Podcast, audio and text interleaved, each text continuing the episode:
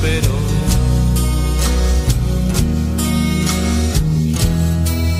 Fue valiente al decir sí.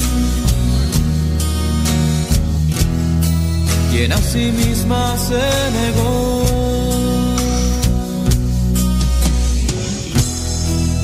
Vaya duro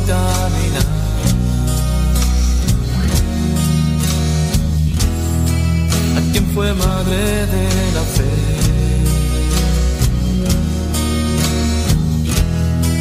A quien la espada atravesó.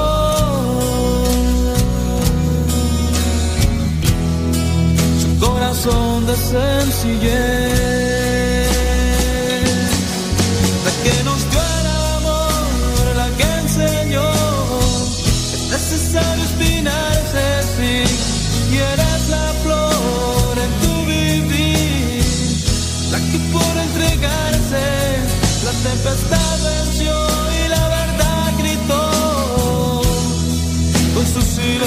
De.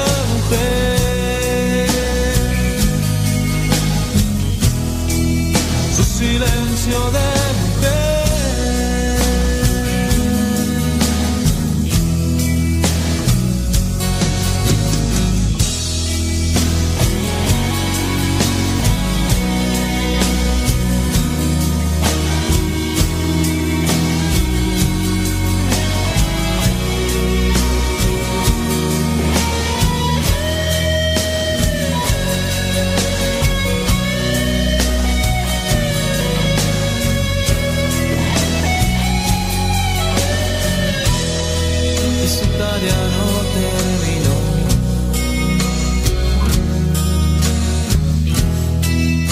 su niño vio morir,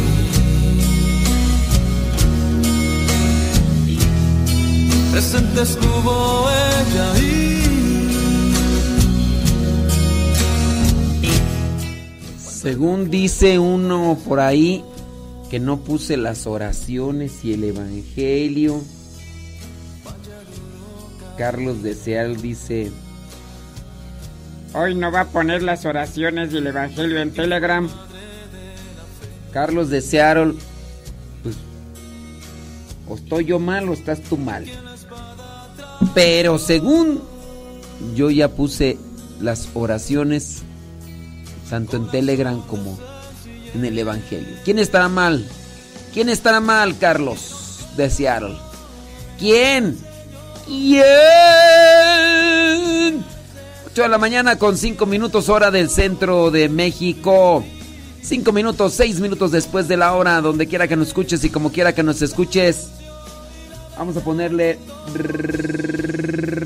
Dice Carlos Agustín que le suba esa rola. La neta no.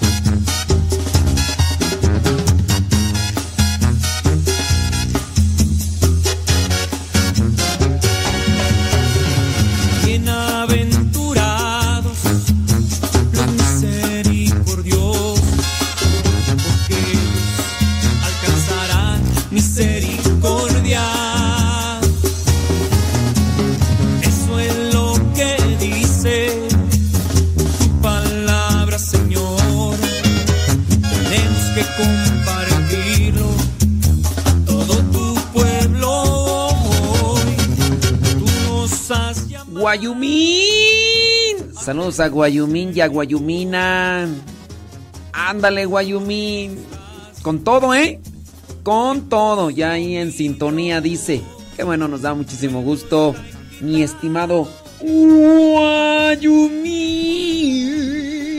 Saludos, Ana Gibe Lua. Gracias. Muchas, pero muchas gracias. Rosa Escalante. Saludos. Saludos a Odalis. Odalis. Saludos. Adri Rey. Saludos. Gaby González. Saludos. Sí, a la otra Gaby ya no la saludamos, pues ya no nos escucha. ¿Para qué saludamos gente que no nos escucha, verdad? ¡Saludos! Saludos a Mal- Malena Nabor. ¡Iu! Saludos a Ernestín. ¿Por qué? Ay, Ernestín. Pórtate bien, Ernestín. Pórtate bien. Saludos, dice María Gamino. Lupe Cubas, Valle Margarita. Ándele. Tiene nombre de jugo. Saludos, Mari Biguri. Eugen- Eugenio S. Mor. Saludos. Betty Galván. Alejandra Ayala. ¡Iu!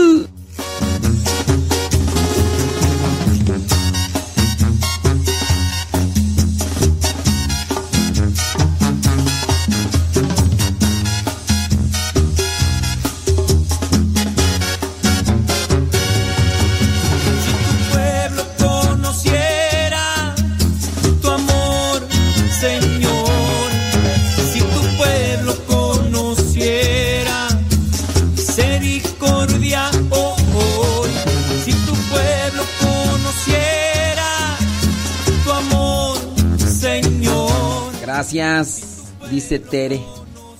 Muchas gracias por tus buenos deseos. Tere, tere, tere, tere. Saludos, dice. Aquí trabajando mientras estoy escuchando. Ay, Estelita Valladares. Estelita, ni modo.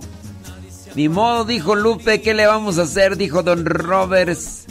Saludos a Rocío Cruz. Rocío Cruz, échale ganas, ¿eh? Que Dios te bendiga. Ándale. Eh, dice que si puedo poner en oración a Eduardo Hernández y a su novia. Claro que por supuesto que desde luego que sí. Vamos a tener ahí presentes en nuestra oración. Ay, Fernando, traes puro sueño, Fernando, ¿eh? Traes puro sueño, Fernando. Ándale. Ahí, vamos a poner ahí en oración. Muy bien.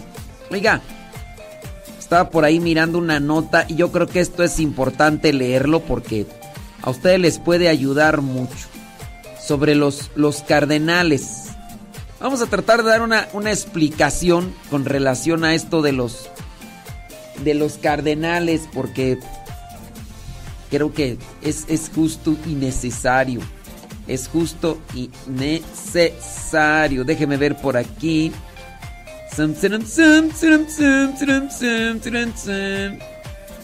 ¿Dónde está? ¿Dónde está? Ah, sí es cierto. Aquí ya, ya la encontré. Muy bien.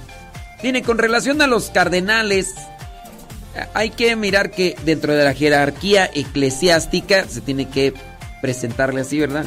Dentro de la jerarquía eclesiástica están los diáconos, los sacerdotes y los obispos. Los obispos tienen diferentes funciones. Sí, por ejemplo, una de las funciones es estar al frente de una diócesis.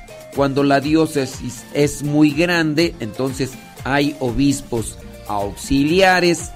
Esta ya se le llama arquidiócesis porque ya es más extensa. Pero también los obispos ocupan cargos diversos. Por ejemplo, un cardenal es un obispo con un cargo diferente. Lo que es el mismo papa también es un obispo. Vamos a explicar un poquito sobre los cardenales. El título de cardenal se remonta al pontificado del Papa Silvestre I Él estuvo como papa allá en el año 314 al 335. La palabra propiamente dicha proviene del latín cardo, que significa bisagra. Entonces, si te preguntan, oye, ¿qué significa cardenal dentro de la iglesia católica? Significa bisagra.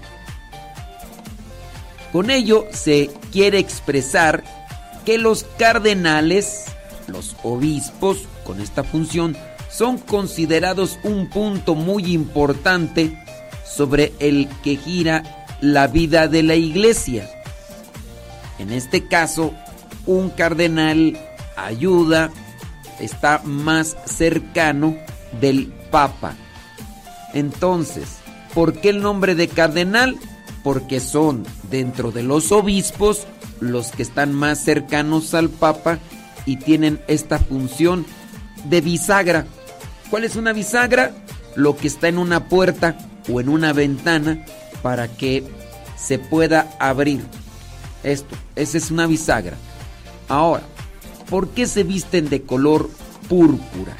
A los cardenales se les conoce también como purpurados debido al color púrpura de la birreta que reciben del Papa cuando son creados en algo que se llama consistorio. ¿Cuál es la birreta? Te lo voy a dejar ahí para que lo investigues en el internet y le pongas ahí birreta de cardenales. Este color, el color púrpura, está asociado con la sangre. Es entre rojo, más o menos. Simboliza la disposición a entregar la vida hasta el final por la fe en Cristo. Por eso es que es rojo. Por eso también igual cuando uno recuerda a los mártires, uno tiene presente el color rojo, el de la sangre, el derramar la sangre, es decir, dar a conocer a Cristo hasta las últimas consecuencias. El rito de la ceremonia lo explica así.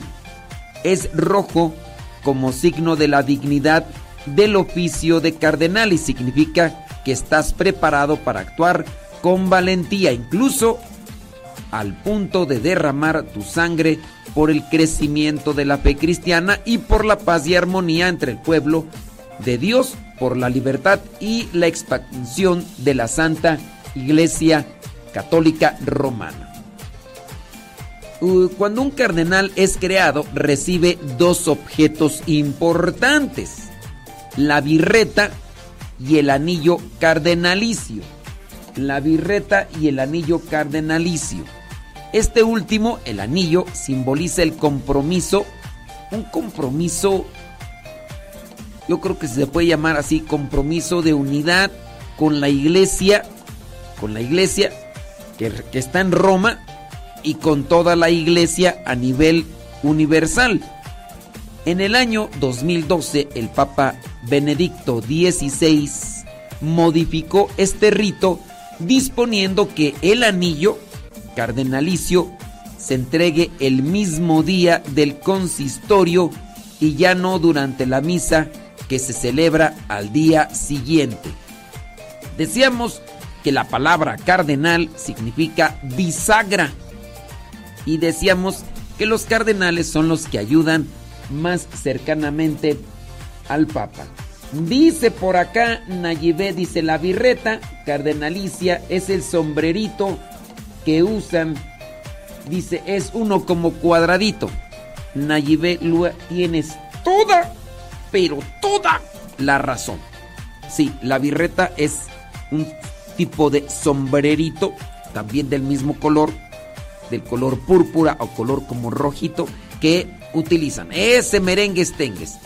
El código del derecho canónico establece los cardenales de la Santa Iglesia Romana constituyen un colegio peculiar al que compete proveer a la elección del romano pontífice, según la norma del derecho peculiar. Asimismo, los cardenales asisten al Papa tanto colegialmente cuando son convocados para tratar juntos cuestiones de más importancia como personalmente mediante los distintos oficios que desempeñan ayudando al Papa sobre todo en su gobierno cotidiano de la Iglesia. Los cardenales entonces forman parte del Colegio Cardenalicio, es un grupo elegido que tiene la responsabilidad de elegir al nuevo Papa en algo que le llaman conclave, con llave, esto significa conclave, con llave, se, se reúnen y ahí es cuando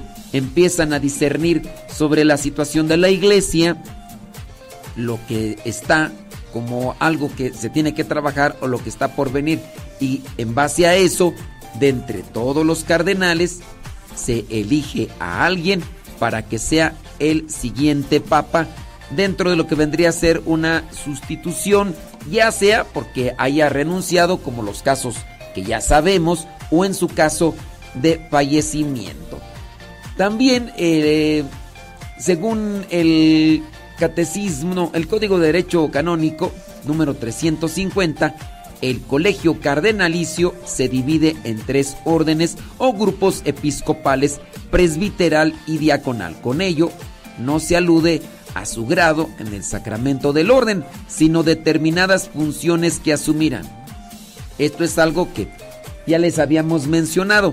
No quiere decir que en su caso, por ser cardenales, dentro de la jerarquía, sean más en una forma de, privilegio, no, solamente es una función. El obispo tiene una función, también debe tener una preparación. El, el sacerdote puede llegar a ser obispo, sí, con base a una elección que se hace también por sus capacidades, también por lo que puede realizar como talento que Dios le ha dado para ponerlo en función.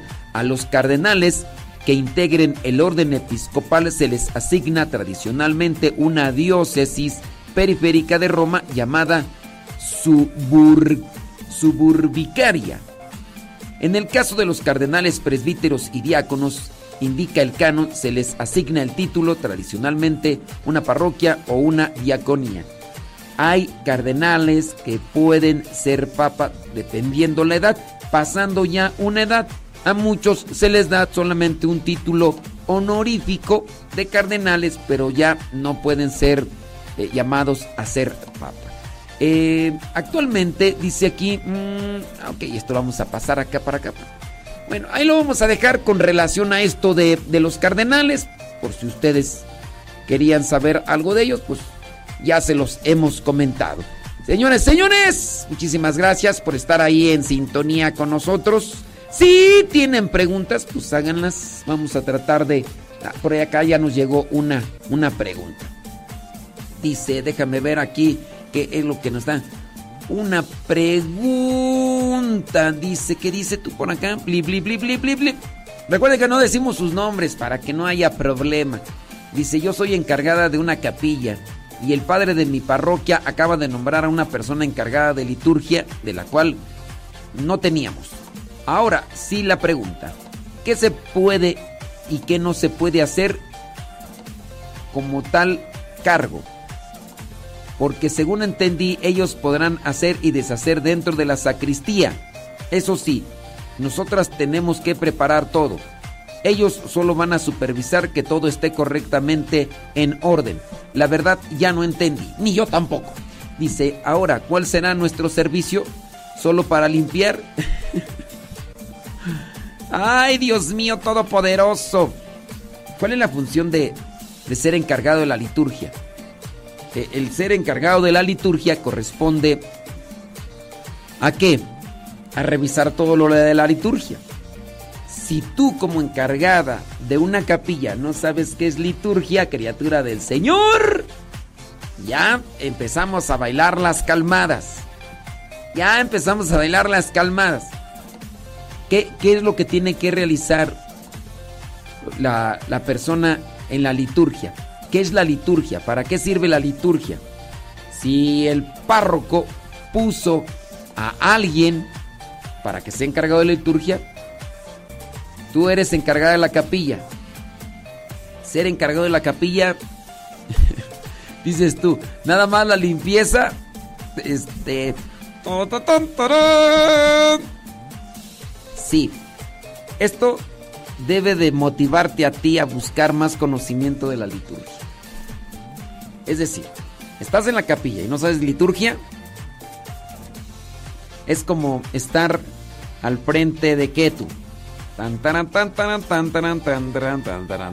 Es como estar al frente de. mm, ¿De qué? Pam, pam, pam, pam, pam, pam, pam, pam. Déjame. Déjame ver a qué se me ocurre por aquí. Mm, este, no, no se me ocurre ahorita.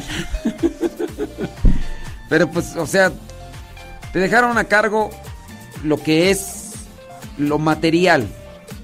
Y viene alguien que va a realizar las funciones de eso material con relación a la liturgia. Pero tú no sabes qué es liturgia. Y dices, bueno, pero yo estoy encargado de todo esto, pero no sé qué es liturgia. Entonces, ay, ay, ay, ay, ay, ay.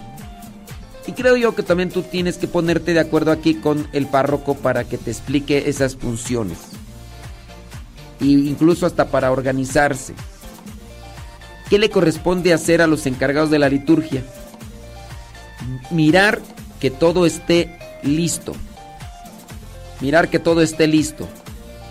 Los libros, las hostias, el vino. Esto no te lo tendría que explicar yo, ¿eh? Esto tú lo tendrías que saber porque eres encargada de una capilla. Te pusieron de encargar una capilla y no sabes. Entonces, la liturgia es mirar los libros. Si van a estar encargados de la liturgia, tienen que revisar también quién va a proclamar las lecturas, quién va a pasar a llevar la ofrenda o a recoger la ofrenda.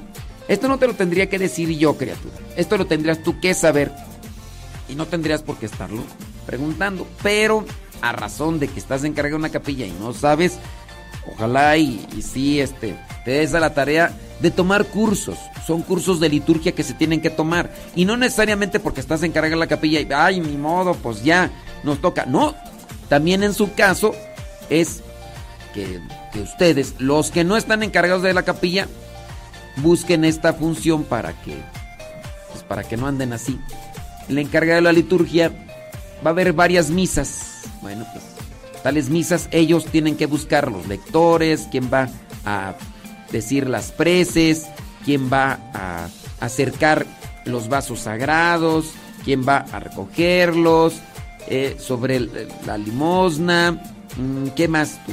Sobre los cereales, sobre el libro. Todo eso, eso es la liturgia. Y tú, tú dices tú nada más para limpiar. Si así lo quieres ver, eres encargada de la capilla. Tú tienes que, si los de la liturgia te dicen, a ver, chuchis, necesitamos vino, tú no les vas a decir, ay, pues arréglenselas, porque pues yo nomás voy a limpiar. No, usted tiene que ver la manera de llevar lo que vendría a ser el vino para consagrar y las hostias, porque para eso eres encargada. Tienes que tener, ahí abrir, eh, tienes que lavar los ornamentos, y si tú lo quieres ver así como solo, solo para limpiar, pues es que eso es ser encargado de una capilla. Abrir a tiempo. Oye, que va a haber una misa a las 5. Llegar media hora antes. ¿Para qué? Para tocar las campanas, si es que se tocan las campanas. Checar que todo esté limpio aquí y allá. Y checar que estén todas las cosas materiales para que cuando lleguen los de la liturgia, ellos puedan disponer de todo eso. Y si los de la liturgia te dicen, hermana, hacen falta velas. Hermana, eso es ser encargado. Yo no sé si tú lo ves así como que, Ay, entonces no, yo, yo quiero sobresalir. Uy, yo quiero este, llamar la atención. yo... Entonces no sabemos de servicio. Dentro de la iglesia hay servicios que a lo mejor andamos buscando y a lo mejor hay servicios que nos tocan hacer. Todos son servicios, todos son necesarios. Igual el que podría estar allí en una iglesia, ahí atendiendo eh, la entrada al sanitario, que esté limpio, ofreciendo cosas. Hasta eso es un buen ser. Te toca, eh, así que a, lo mejor recibir a la gente. Nada más me toca a mí recibir a la gente. Pase buenos días, mire, allá de, de qué lado hay un lugar donde sentarse. Todos son los servicios necesarios y buenos. No hay que verlos así como es que con tu con tu pregunta, con tu comentario me hace así como que entender, ay, pues pues yo la verdad dice, ¿a qué? Ahora ya nada más solo limpiar, pues. es importantísimo que llegue la gente y que digan, oye, qué limpio está. ¿Quién está encargada? Fulana de tal. No te, nunca te van a felicitar, ¿verdad? Te van a reclamar el día que no tengas el vino, que no tengas las hostias, que no esté limpio. Esos días sí, esos días sí te van a mencionar. Pero, pues quieras o no, los que son sensibles y todo van a poder tener ahí presente esta situación. Y es algo que nos toca. Así que, adelante, caminante. ¿Qué le vamos a hacer? Dijo Don Roberts. Mándenle sus preguntitas, ya sabe. Ya sabe cómo, cómo andamos. ¡Kiu!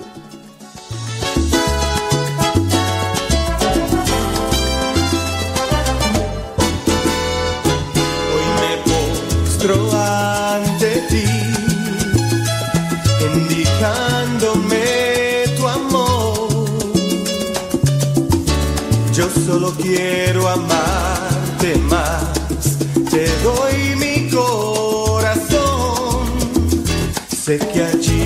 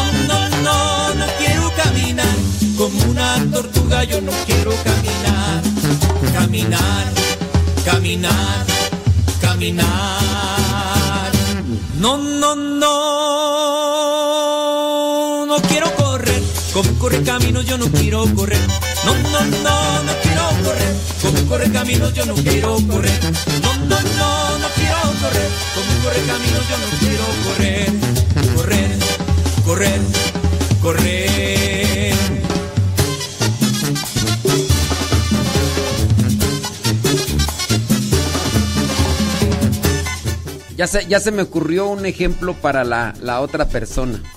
Sí. Es como si te dijeran, vas a quedarte encargada de la cocina.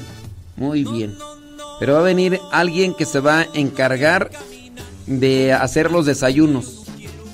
Tú eres encargada de hacer la cocina. Tú eres encargada de la cocina. Pero va a haber alguien que se va a encargar de hacer los desayunos y las comidas. Entonces, ¿qué? ¿Yo nomás voy a tener que limpiar? No. Usted también va a, a limpiar. Ay, Dios mío santo. Van a decir, hombre, mira nada más, hombre. Ay, Dios mío, yo mejor ya no, ya no voy a preguntar nada porque mira nada más cómo nos tratan. Ay, Jesús de Veracruz. Rafa. Rafa, pa, pa,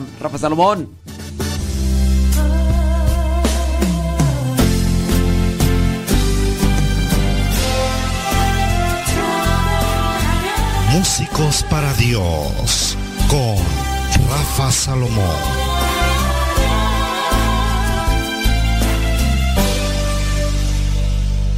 Saludos, qué gusto estar con todos ustedes en este espacio dedicado a los músicos. Y fíjense que me he encontrado con una gran cantidad de músicos para Dios que solamente van a la misa a cantar. Sí, nada más. El grupo coral solamente va a la misa porque pues tienen tres o cuatro celebraciones y van a eso. Pero en ningún momento toman la responsabilidad de lo que están haciendo y dicen, hoy dejo mi instrumento y voy a escuchar la misa. No, no, no. Me aviento todas las misas que pueda y algo se me ha de pegar. Lo he escuchado, ¿eh? Lo he escuchado en voz de nuestros hermanos del coro. Por eso, el día de hoy es importante reflexionar acerca de vivir el Evangelio. Claro que es, que es de vital importancia compartir y sobre todo, bueno, con la música, ¿verdad? Que es un tema que aquí nos interesa mucho, pero también hay un momento en el que hay que dejar nuestro instrumento. ¿Estamos dispuestos a ello? Sí, dejar el instrumento para ser parte del pueblo, para eh, disfrutar ese encuentro y no solamente por tocar, no solamente por participar. Hay momentos en los que debemos dejar nuestro instrumento. Y esto lo comento porque entonces se convierte en una actividad que solamente da ciertos frutos, pero que en el tema espiritual no hay una relevancia importante.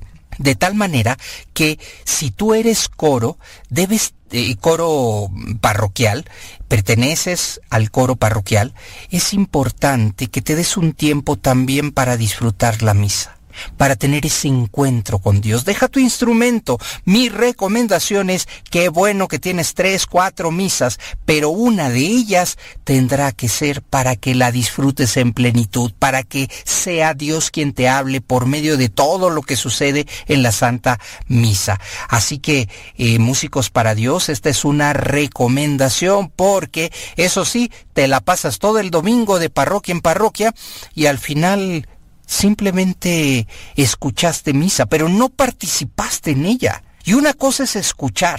Y este también es un tema que muchas personas dicen, voy a escuchar misa. No, vas a participar en la misa. Esto es vital. Voy a participar de este momento único. Sin embargo, pues eh, nos quedamos con, es que me toca ir a cantar a cinco parroquias, apenas tengo tiempo de comerme una torta los domingos. Oye, hay que tener y ser muy cuidadoso con esto. Te recuerdo que este es un servicio. Y nuevamente, si lo estás haciendo solamente por el beneficio económico, pues desafortunadamente te estás dejando esa riqueza que tiene, esa gran oportunidad que tienes en manos. Ser músico para Dios deberíamos vibrarlo, deberíamos estar completamente en esa misa. Claro que cuando cantamos, pues hay un momento en el que hay que estar pendientes de otras cosas. El, audio, el, el momento en el que el sacerdote nos indica. O sea, una cosa es cuando estamos compartiendo la participación dentro de la misa y otra, disfrutar la misa. Por eso he decidido llamarle a esta aportación dejar el instrumento. ¿Estamos listos para ello? O si te quito la guitarra, si te quito el bajo, el teclado, si te quito la batería, ¿ya nada más no te sabe igual la misa? Esto va a ser importante. ¿Por qué estás aquí? ¿Por qué tienes esta oportunidad? Pero también es importante el crecimiento espiritual, este de vivir el Evangelio. Y no seas músico solamente porque los sábados o los domingos, los sábados en ciertas eh, participaciones, ¿verdad? Este, como bodas, 15 años, 3 años, en fin, no seas músico solo para eso, sino sé músico, músico para Dios, como un servicio, como algo que estás convencido de hacerlo. Vive el Evangelio, vive esos momentos y tenlos aparte también para cuando el músico pues deja de tocar y se pone realmente a disfrutar y a tener ese encuentro con el amor de Dios. Aquí mi recomendación, y esto lo hago con todo el cariño, yo no estoy regañando a nadie, simplemente estoy compartiendo. Tú que eres músico de coro, que perteneces al grupo coral, te invito a que reflexiones esto que acabo de mencionar. Hasta la próxima.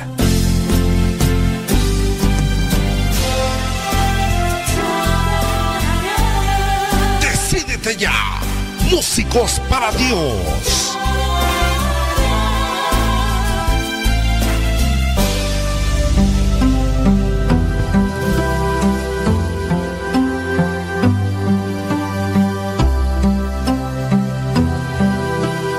Oye, Rafa, pues hay músicos dentro de la misa que, que ni comulgan. Hay músicos que ni viven la misa.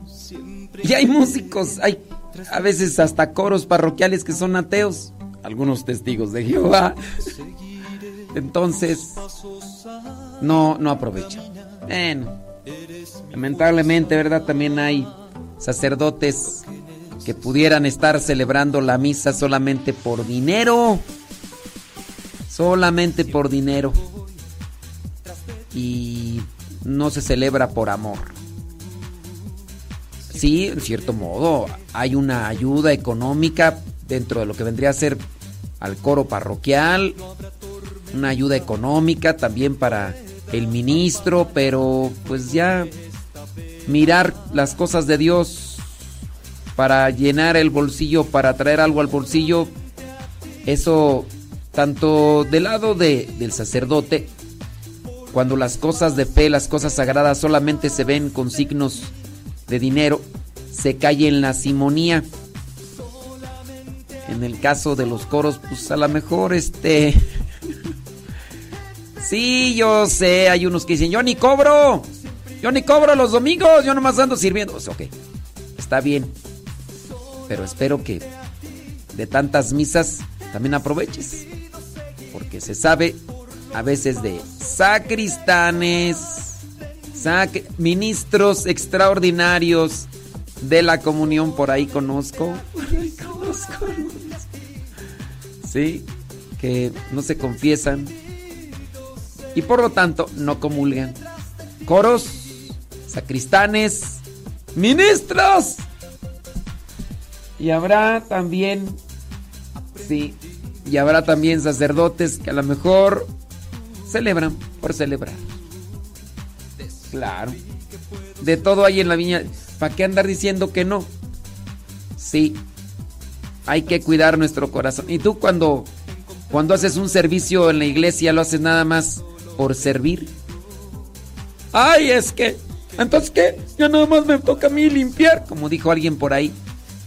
Entonces ya no me voy a limpiar yo. Tú vas a ser la encargada, el encargado de la capilla.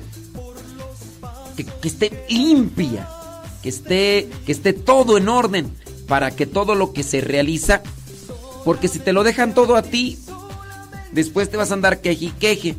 Mejor, como encargada, que todos los orn- ornamentos estén limpios, que los vasos sagrados estén ahí preparados, que el vino, las hostias, eh, las bancas, que todo esté... Hay veces que uno llega y los ornamentos están bien sucios.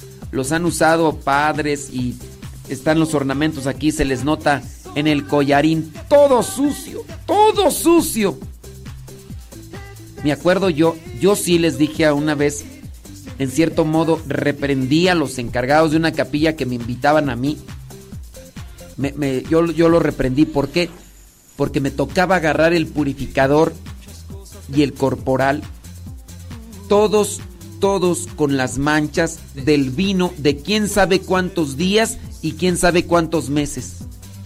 Y le dije, oiga, no se puede. O sea, un poquito más de respeto a las cosas sagradas.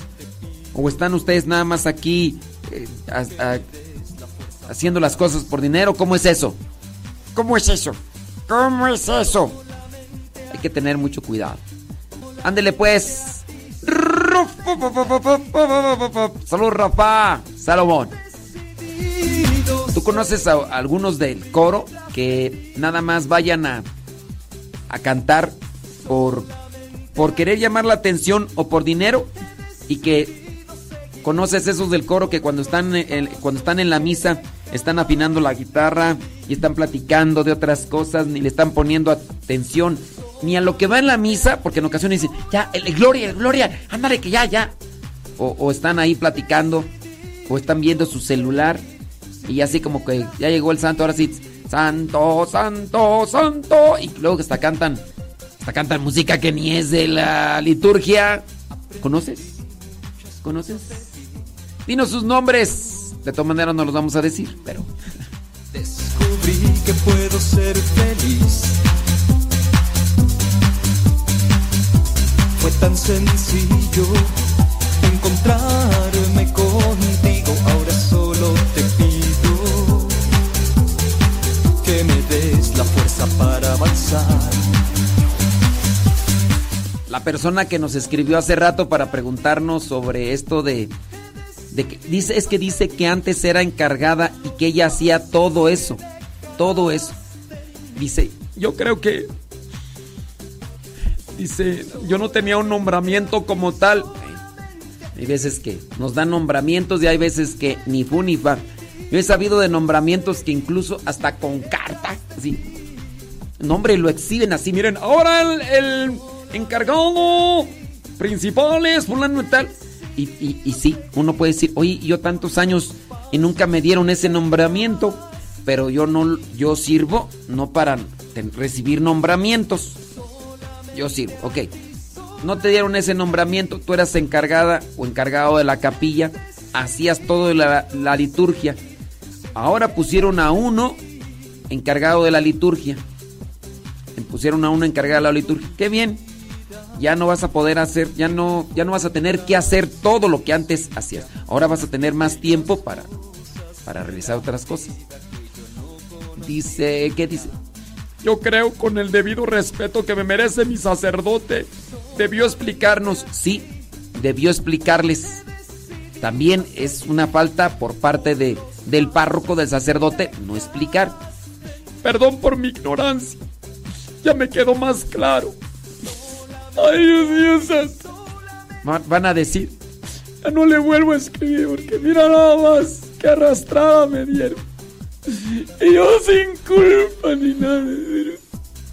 Ok, tu párroco no te explicó nada, no te enseñó nada, pero algo escuchaste aquí, aunque sea con regañada y todo. Pero sí, mi, nuevamente mi insistencia, independiente y particularmente busquen, busquen eh, conocer más de la liturgia. Ya sea que te digan o ya sea que no te digan. Ay, pero ya la arrastrada que me dio.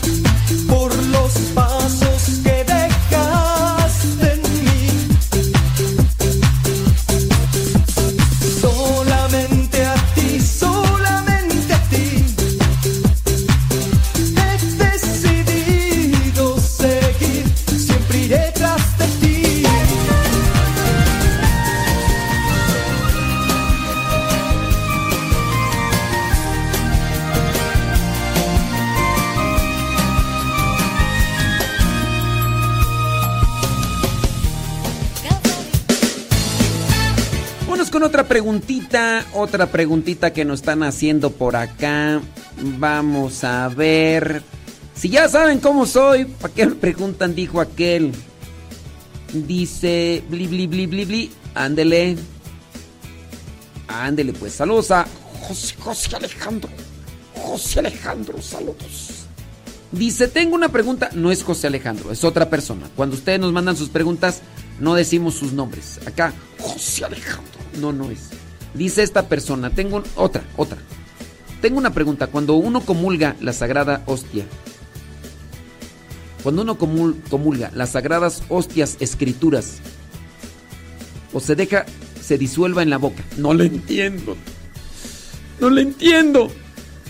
Eh, ¿Cómo que, que, que cuando uno comulga las sagradas hostias escrituras? ¿A qué te refieres, Willis? Que le, hacemos a la interpretación aquí a la. Le hacemos a la hermenéutica a interpretarle lo que. ¿Decimos su nombre? Eh, sí, decimos su nombre. A ver, Benito Guale. utilizamos nuestra hermenéutica para interpretar qué es lo que nos quieres preguntar. Porque tu pregunta pues no está bien formulada. Cuando uno comulga las sagradas hostias escrituras o se deja que se disuelva en la boca. Pues quién sabe si estarás, qué estarás preguntando, ¿verdad? Vamos a utilizar nuestra hermenéutica. ¿Cómo ves, Pedro Castillo? Yo pienso que este vamos a utilizar nuestra nuestra hermenéutica. Cuando, cuando se no sé si eso es lo que quiera decir, ¿verdad? Benito Wale, ay, Benito Wale, traes puro sueño. Ok. Cuando se recibe la comunión, cuando recibimos a Jesús de Eucaristía, eh, tenemos que dejar que se disuelva la hostia o la podemos masticar. Es que ah, ya- está escribiendo Ben- Benito Guale. Se tritura, dice él. se mastica. No, no se tritura. Ay, Benito Guale, traes puro sueño. Miren, yo lo que recomendaría es lo siguiente. Cuando se recibe la comunión, lo más recomendable es humedecerla con la saliva y después con la misma lengua. Porque cuando uno la mastica, esa es la palabra propia, Benita Benito Wale. Cuando uno la mastica, uno corre el riesgo. ¿Qué, pa- qué pasa si uno, eh, al recibir la, la hostia consagrada, la masticas así? Lo que va a suceder es que puede quedarse alguna partícula entre los dientes. Y después no vaya a ser que estornudes o algo así y, y se vaya ese pedacito de hostia y en ese pedacito de hostia consagrada está nuestro Señor Jesucristo. Sí, con relación a hasta cuándo permanece Cristo en la hostia consagrada hasta que se disuelve. Esto lo dice el derecho canónico. Cristo permanece en la hostia consagrada hasta que se disuelve.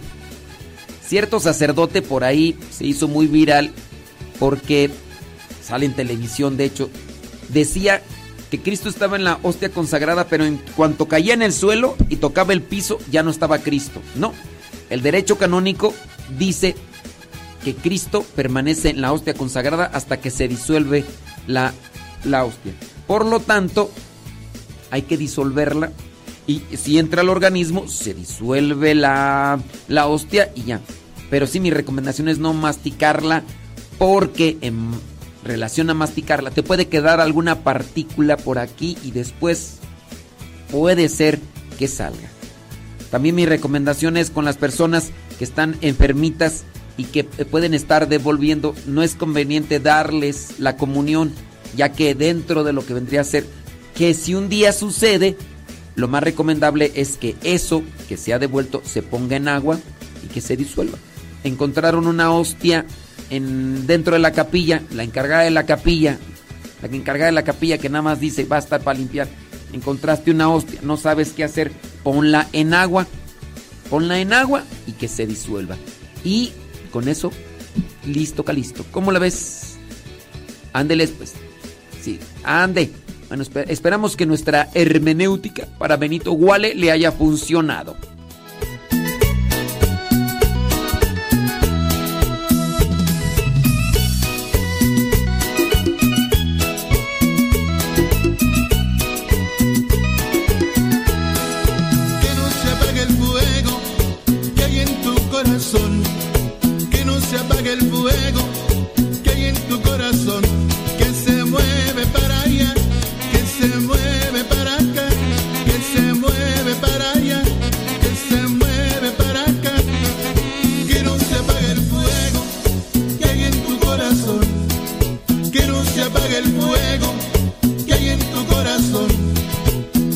Que siga ardiendo, mucho más y mejor. Déjalo que siga ardiendo, mucho más y mejor.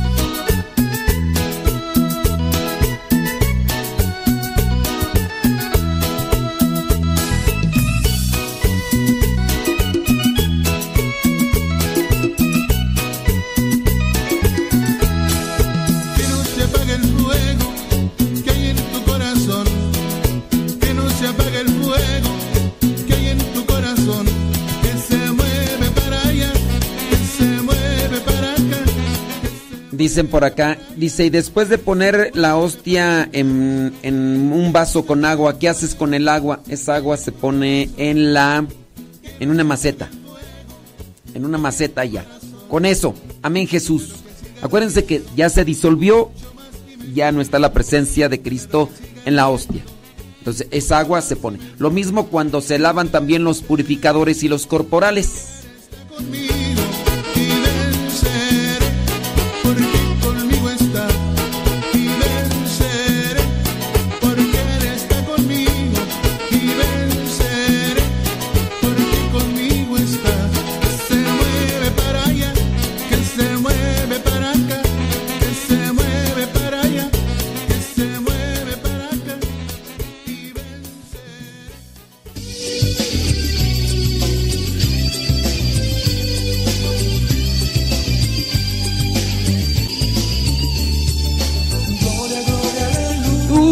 Ya, son tres minutos después de la hora, hombre. Jaime Rodríguez Pasijuentes. ¿Qué onda, mi estimado Jaime Rodríguez? ¿Qué cuenta? ¿Todo bien? Me parece magnífico, Jaime, Jaime Rodríguez Pasijuentes. Con todo, ¿eh? Chele. ¿Quién dice por acá? Dice. Saludos desde Whisky Lucan. Sobres. Sobres. José Alejandro. Ay Jesús. Oye José Alejandro. Sí. mm, Cancer and... eh, warning. Cancer and reproductive harm. Oye José Alejandro, ¿eso qué quiere decir? Por si tenía curiosidad, ¿cuál es el modelo y marca del micrófono que le compartí? Ah, sí es cierto. Fíjate que no lo he utilizado. Oye, entonces, ay Jesús, ya estoy viendo la caja. ¿Es bueno? No lo he utilizado, José Alejandro. Pero ahí dice que puede, puede, puede tener cáncer, José Alejandro. Sí. Ese lo puedo poner entonces en mi celular, ¿verdad? Mm, mm. Vamos a poner. Jaime Rodríguez Pasijuentes. Alejandro. José Alejandro. José Alejandro. ¿Qué, qué, qué, qué nos dijeron en la... ¿Qué nos dijeron en la... eh, sobre la entrevista, José Alejandro? José Alejandro. ¿No han dicho nada negativo? ¿Todo positivo o qué? ¿Qué? ¿Qué? ¿Qué? ¿Qué? Seis minutos después de la hora. Sí. Saludos a la señora Conchita ahí en la Marquesa, hombre. Señora Conchita, qué ganas de estar ahí en la Marquesa a esta hora de la mañana con un frillecito, un café de olla con canela y un pedazo de pan, unos chilaquiles con un pedazo de cecina. ¡Ay! ¡Ay! ¡Quiero! Un, pan de nata con un café de, de olla con canela, como el que ofrecen ahí en los molcajetes, ahí en la marquesa. ¡Ay! Sí, si les toca ir ahí, ahí, ahí en los molcajetes, ahí, en- ahí para la marquesa, busquen ahí en el Google Maps los molcajetes. Y ya llegan y dicen, Nos dijeron que si veníamos y decíamos que escuchamos Radio Cepa, la señora Conchita nos iba a regalar un pan de nata.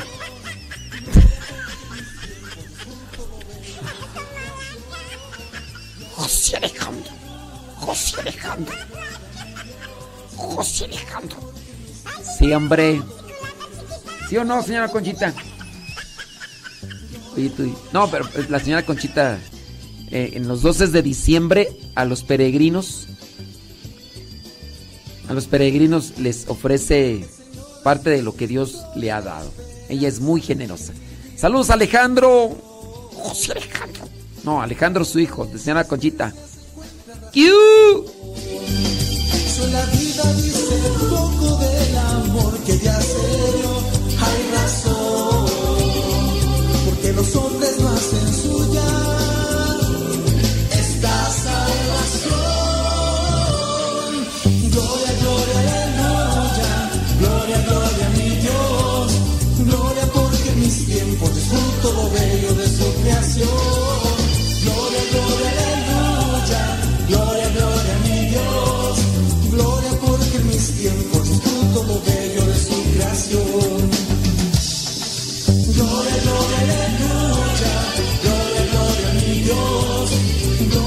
Eli Trejo, ¿tú no eres nada de don David Trejo? Nomás pregunta, ¿eh? Es pregunta curiosa, Eli Trejo. ¿No eres nada de don David Trejo?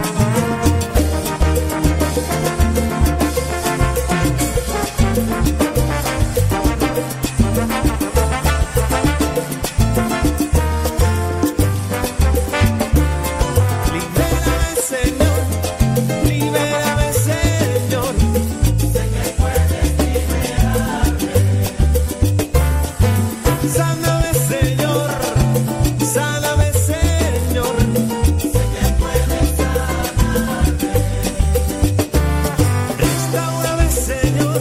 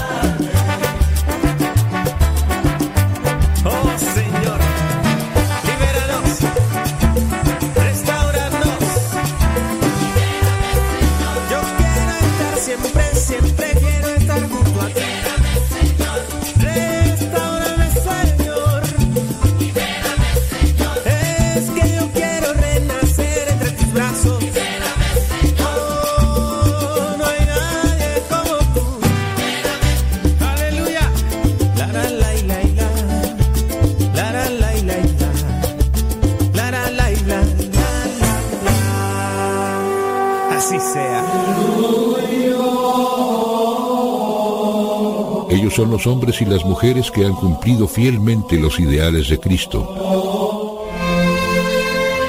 El 29 de septiembre se celebra a los arcángeles San Miguel, San Gabriel y San Rafael. Te recuerdo que la palabra arcángel proviene de dos palabras, arjos, que significa en griego jefe o principal, y ángel, que significa mensajero, por lo tanto la palabra arcángel significa principales mensajeros o principales entre los ángeles. Y vamos a empezar hablando de Miguel. Este nombre Miguel significa ¿quién como Dios o nadie es como Dios? A San Miguel lo nombra tres veces la Biblia. En el capítulo 12 del libro del profeta Daniel se dice que al final de los tiempos aparecerá Miguel, el gran príncipe que defiende a los hijos del pueblo de Dios, y entonces los muertos resucitarán, los que hicieron el bien para la vida eterna y los que hicieron el mal para el horror eterno. También el capítulo 12 del libro del Apocalipsis lo menciona diciendo, hubo una gran batalla en el cielo, Miguel y sus ángeles combatieron contra Satanás y los suyos que fueron derrotados, y no hubo lugar para ellos en el cielo, por lo que fue arrojada la serpiente antigua, el diablo, el seductor del mundo. En la carta de San Judas Tadeo se dice, el arcángel San Miguel se enfrentó al demonio diciéndole, que te castigue el Señor. Por eso a San Miguel lo pintan atacando y venciendo al mal, que se puede representar como una serpiente, salamandra, dragón o como el mismo demonio. La Iglesia Católica siempre ha tenido una gran devoción al Arcángel San Miguel. Cuando lo invocamos nos protege con el gran poder que Dios le ha concedido contra el demonio. Vamos ahora con Gabriel. Su nombre significa Dios es mi protector. La Biblia menciona que él fue quien le anunció al profeta Daniel el tiempo en que iba a llegar el Redentor. Así dice el libro del profeta Daniel. Se me apareció Gabriel de parte de Dios y me dijo, dentro de setenta semanas de años, es decir, 490 años, aparecerá el santo de los santos, o sea, Jesucristo. Al arcángel San Gabriel se le confió la misión más grande que se le haya confiado a criatura alguna, anunciar la encarnación del Hijo de Dios, es decir, el momento en que Jesucristo comenzaba a hacerse hombre en el vientre de María. El Evangelio de San Lucas lo menciona diciendo, fue enviado por Dios el ángel Gabriel a una ciudad de Galilea, a una virgen llamada María, y llegando junto a ella le dijo, Salve María, llena de gracia, el Señor está contigo. Ella se turbó al oír aquel saludo, pero el ángel le dijo, No temas María, porque has hallado gracia delante de Dios. Vas a concebir un hijo a quien pondrás por nombre Jesús. Él será hijo del Altísimo y su reino no tendrá fin. La Virgen se ha de haber puesto muy contenta y con ella todo el mundo porque así se cumplían las profecías. El Hijo de Dios venía al mundo a salvarnos. ¡Qué buena noticia! Y por esa noticia San Gabriel es el patrono de las comunicaciones y de los comunicadores porque trajo al mundo la más bella noticia, que el Hijo de Dios se hacía hombre. Pero amigos, ¿cuál es el significado de Rafael? Este nombre significa medicina de Dios. Nos dice la Biblia en el libro de Tobías que este arcángel fue enviado por Dios para quitarle la ceguera a un hombre muy bueno que se llamaba Tobías. También acompañó al hijo de Tobías en un largo y peligroso viaje y hasta le consiguió esposa. El libro de Tobías nos menciona todos los pormenores de esta historia. Fíjense que entre estos pormenores San Rafael ayudó a sacar el demonio de una mujer y ayudó a curar la ceguera y otras enfermedades con la hiel de un pescado. Por eso se le representa generalmente con un pescado en la mano y se le invoca para alejar enfermedades corporales y espirituales y para terminar felizmente los viajes. Actualmente amigos, la iglesia solo reconoce el culto a San Miguel, San Rafael y San Gabriel, pero hubo un tiempo en el que la gente dio culto a otros cuatro. Y si solo se acepta el culto a estos tres que hemos mencionado, es porque la Biblia solo habla de estos tres. Hay una tradición amigos que nos dice que los otros cuatro arcángeles se le revelaron, se le aparecieron a un sacerdote en la ciudad italiana de Palermo entre los años 1520-1525. Sus nombres son Uriel, Sealtiel, Jeudiel y Baraquiel. Uriel significa fuego de Dios, Sealtiel, intercesor ante Dios, Jeudiel, remunerador y Baraquiel, alabanza.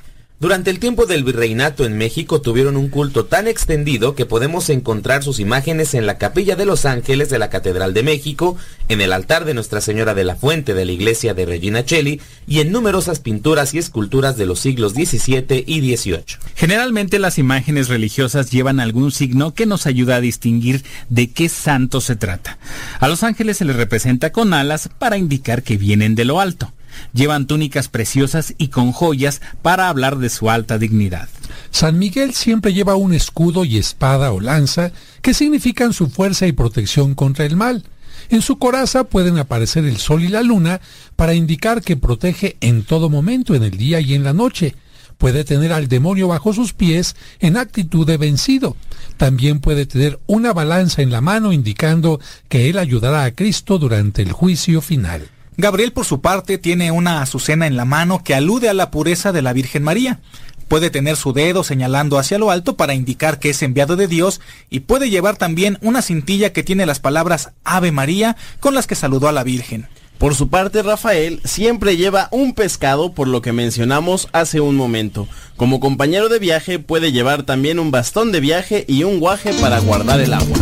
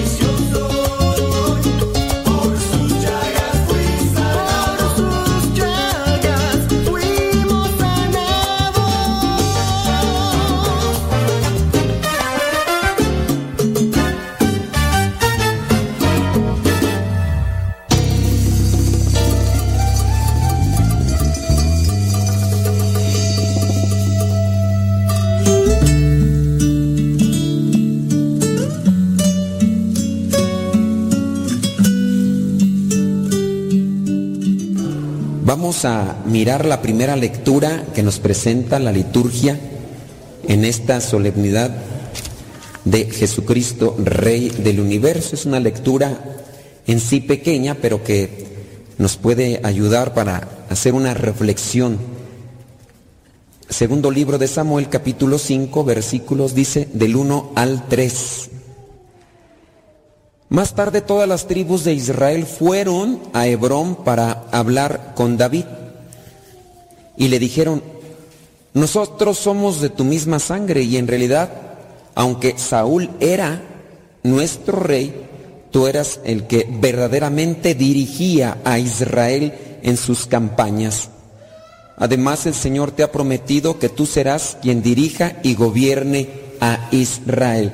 Para los que ya han tomado el curso de Biblia, ya ubicarán más o menos el contexto. El primer rey del pueblo de Israel pues fue Saúl. Pero Saúl pues no cumplió, no cumplió con lo que Dios le había pedido que hiciera. Y entonces mm, viene Dios antes de quitarlo del puesto, Dios le manda a un profeta para que vaya con él y hable y le diga, Saúl, ¿qué está pasando? Aquí hay unas cosas, no, no, no ha pasado nada, no, todo está tranquilo, todo está bien. Entonces siempre queriendo engañar. Y ya después Dios mismo dice al profeta, le dice, ¿sabes qué? Pues mejor hay que ungir a otro rey. Y entonces aquí es la lectura que nos está presentando. Ahí en el versículo 3, de esta manera, todos los ancianos de Israel, acuérdense que Israel es el pueblo, compuesto por las doce tribus, los ancianos de Israel fueron y hablaron con el rey David en Hebrón. Y él hizo un pacto con ellos, poniendo al Señor por testigo. Entonces ellos consagraron a David como rey de Israel. Muy bien. Eh, el pueblo de Israel había pedido a Dios que le pusieran un rey como se le había puesto o como tenían las otras, los otros pueblos.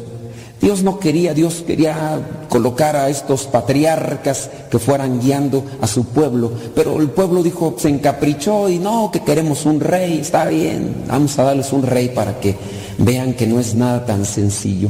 Y escogieron a Saúl, en principio sencillo, humilde, pero conforme tenía el poder, tenía las cosas materiales y todo, pues se perdió de rumbo.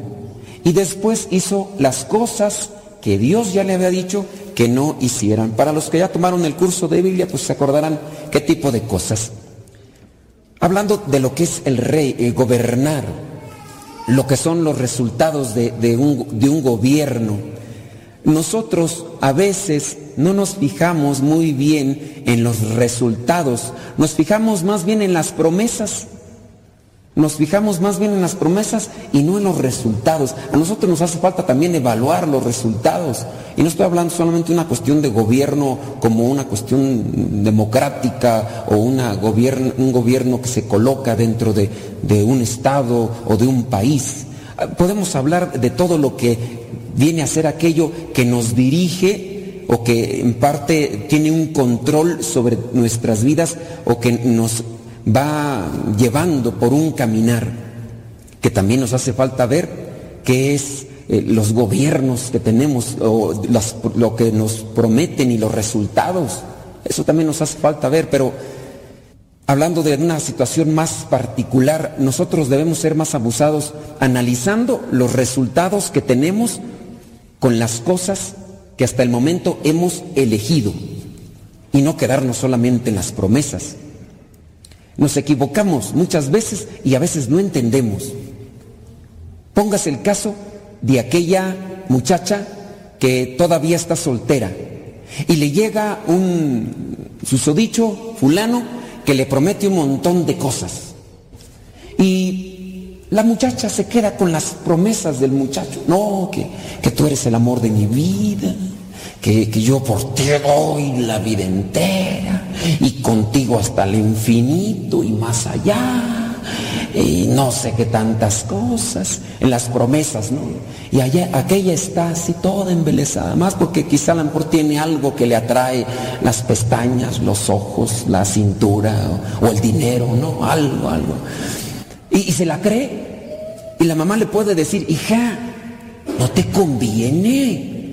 Mira, que ya ha dejado por ahí unas cuantas embarazadas ese muchacho. Ay, no, mamá, él va a cambiar, ya me lo prometió. Hija, que es bien borracho. No te conviene. Ay, mamá, él dice que en cuanto nos casemos, mamá, lo va a dejar el vicio. Y yo le creo, mamá. Véanse sus caras por andarles creyendo ahorita. O sea, nos hace falta nosotros analizar los resultados para hacer un cambio. El pueblo de Israel ya se dio cuenta que no le convenía, entonces dijeron, "Va- vamos a hacer lo que nos está diciendo Dios, y fueron con David porque Saúl ya no le estaba conveniendo en los resultados. Pero nosotros a veces creemos más en la promesa de la gente. Dios es fiel, nosotros no. Nosotros a veces somos convenencieros y debemos de analizar qué es lo que estamos haciendo. Miren, vámonos al terreno espiritual, ya dejando a un lado lo que son esas cosas del matrimonio, porque pues ya no pueden hacer ustedes nada, ¿verdad? Ya, ya están trenzados, pues ya nomás échenle ganas, ¿verdad? Por no escoger bien. Ya nomás a veces uno escucha el chilladero y el renegadero y padre, ¿qué, qué voy a hacer? Pues déjalo. No, padre, pero... Oh, que entonces... ¿Qué haces ya con este? Pues fíjate, el molde viene desde casa, de familias, papá, hermanos, todos son así, ni modo, pues pídele a Dios a ver si sucede el milagro, pero está medio difícil, pero pídeselo, a ver si se lo da. Pero bueno, eso lo dejamos por un lado. Vámonos a las cuestiones espirituales. A mí me toca confesar constantemente, ahorita el Padre está ahí confesando, nosotros podemos hacer una evaluación. ¿Qué estoy haciendo todos los días? ¿Qué estoy leyendo todos los días? ¿Qué estoy escuchando todos los días? Y analicemos con inteligencia qué resultados tengo de mis elecciones, de lo que escucho, de lo que veo, de lo que con lo que convivo. ¿Qué, qué resultados tengo? No, nosotros les creemos todavía mucho las promesas. Vemos comerciales de gente eh, o así videos donde la gente está bien contenta tomando alcohol, tomando alcohol. Y, y- y creemos, pensamos, ay, para ser feliz voy a tener esto, voy a comprar esto, me voy a poner esto. Y son puras promesas. Y uno no evalúa. Si yo estoy confesando, yo escucho, Padre, a los que saben confesar, hay gente que no sabe confesar, pero los que saben confesar que dicen, Padre, eh, acúsome de esto, hice esto, hice lo otro. Ese es el que sabe confesar bien. Hay otros que, Padre, mi suegra, Padre, esos no saben confesar, pues ¿qué quieren?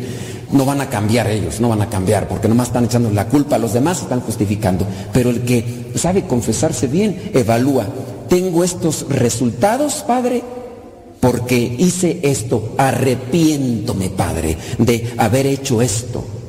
Arrepiéntome, Padre, por haberme dejado llevar por el enojo. Mala decisión, Padre, me dejé llevar por el enojo. El enojo me controló. Padre, arrepiéntome porque me dejé llevar por mi egoísmo. Y caí eh, en lo que me apetecía. Y después experimenté el vacío, experimenté el sufrimiento y el dolor. Padre, me arrepiento de haberme dejado llevar por las imágenes eh, que miré ahí en internet y que, que decían que esto y lo otro y que ya me fue llevando y caí en el pecado. Ustedes ya saben de cuál, ¿para qué se los explico? Porque hay niños. Ya sus niños saben más que ustedes, pero no importa. Arrepiéntome, Padre, porque me dejé llevar por la gula. Y mírense cómo están.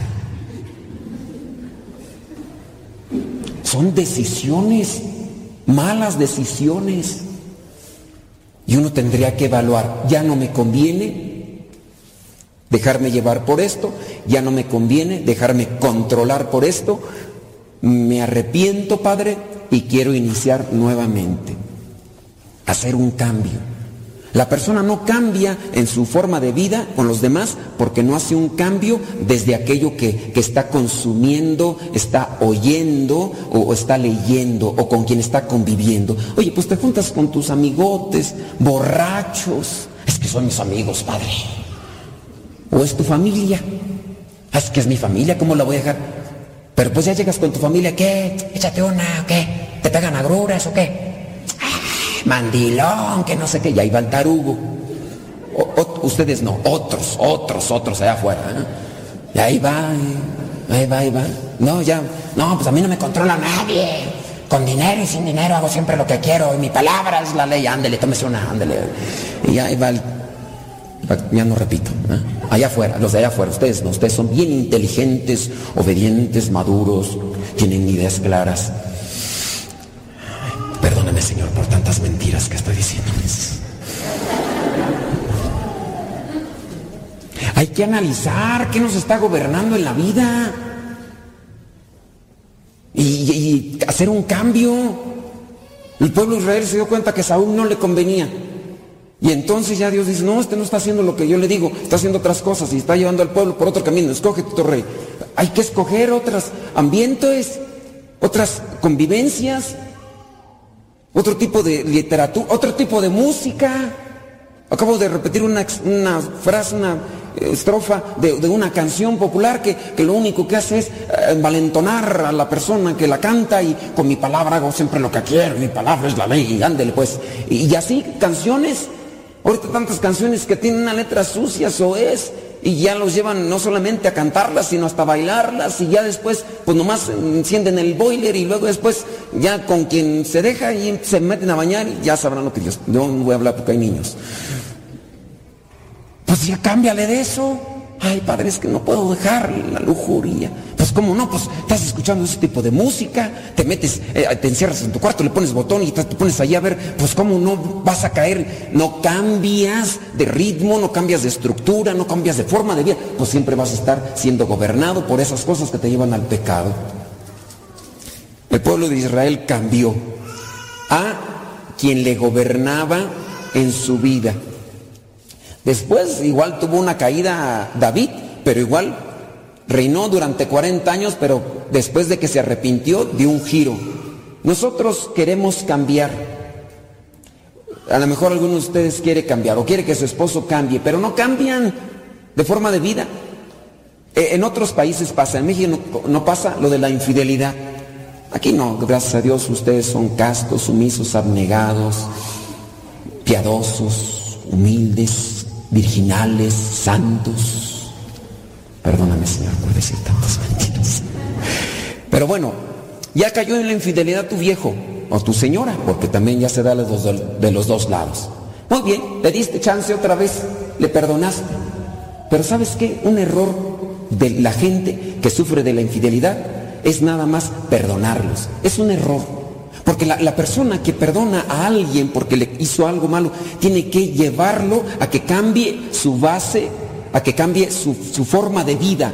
Porque si no lo hace que cambie de lo que tenía antes, trae el virus, trae la semillita del mal y nomás aquella que con la que cayó, con aquel que cayó, le manda otro mensajito y, y si anda, la agarra medio flojito o agarra medio flojita, va a caer otra vez porque trae la semillita. Hay que hacer un cambio. Nomás lo perdonas y le, le das otra vez entrada a tu vida, entrada a tu casa y, y otra vez pues ahí trae la semillita y como no hizo cambio de aquello que lo está dirigiendo en la vida, va a caer otra vez. Hay que hacer un cambio. Pero bueno, ya no me quiero alargar tanto en ese punto, pero solamente como punto de reflexión, si queremos que cambie nuestra vida hay que analizar qué es lo que estamos viendo, lo que estamos leyendo, lo que estamos escuchando y qué resultados tenemos. ¿Son buenos o son malos? En la confesión, quien hace una buena confesión se da cuenta. ¿Estos son buenos resultados? ¿Le sigo? Oye, venir, venir a- aquí al- a los retiros me hace bien, me da paz, me da tranquilidad. eh, regreso a la casa y estoy bien con mi viejo, estoy bien con mi familia. Pues vente a más retiros. ¿Por qué eso no? No, nada más una vez. ¿Hace cuántos años viniste a un retiro? Uh, allá cuando se construyó Chicoloapan. ¿Y tú quieres que te vaya bien toda la vida? Pues, ¿tú eras tan chulo? Si ya te diste cuenta qué es lo que te ayuda, fuiste a un lugar a misa y ya en ese lugar te sentiste a gusto y te sentiste con fuerza. Eso fue un resultado, pues vete nada más a misa. Pero no, andas allá con tus amigotes, andas ahí con tus familiares, borrachos, mujeriegos, parranderos, vividores, holgazanes, argüenderos, mituteros, y, y luego quieres cambiar, pues por favor, oye. Vámonos al, a la segunda lectura, porque ya me, me están quedando mirando medio feo. Colosenses capítulo 1 versículos del 12 al 20. Hoy es la solemnidad de nuestro Señor Jesucristo, Rey del universo. Y lo que nos presenta aquí la segunda lectura es a lo que estamos llamados. Veamos ahí, eh, Colosenses capítulo 1 versículos del 12 al 20. Dice, darán gracias al Padre que los ha capacitado a ustedes para recibir en la luz la parte de la herencia que Él dará a su pueblo santo. Aquí se nos habla de la promesa. Nosotros cuando somos bautizados somos configurados como sacerdotes, reyes y profetas. Reyes porque estamos llamados a recibir parte del reino. Aquí dice, ustedes, y se darán gracias al Padre que los ha capacitado a ustedes para recibir en la luz hablando del reino de Dios, en la luz la parte de la herencia que Él dará a su pueblo santo. Y si nos invita a vivir el rey de reyes en su reino, de ahí también nosotros somos reyes, por eso somos reyes, sacerdotes y en otra cuestión, ¿verdad? Y profetas. Estamos llamados a, a recibir y entrar en el reino de Dios. Pero no es tan sencillo.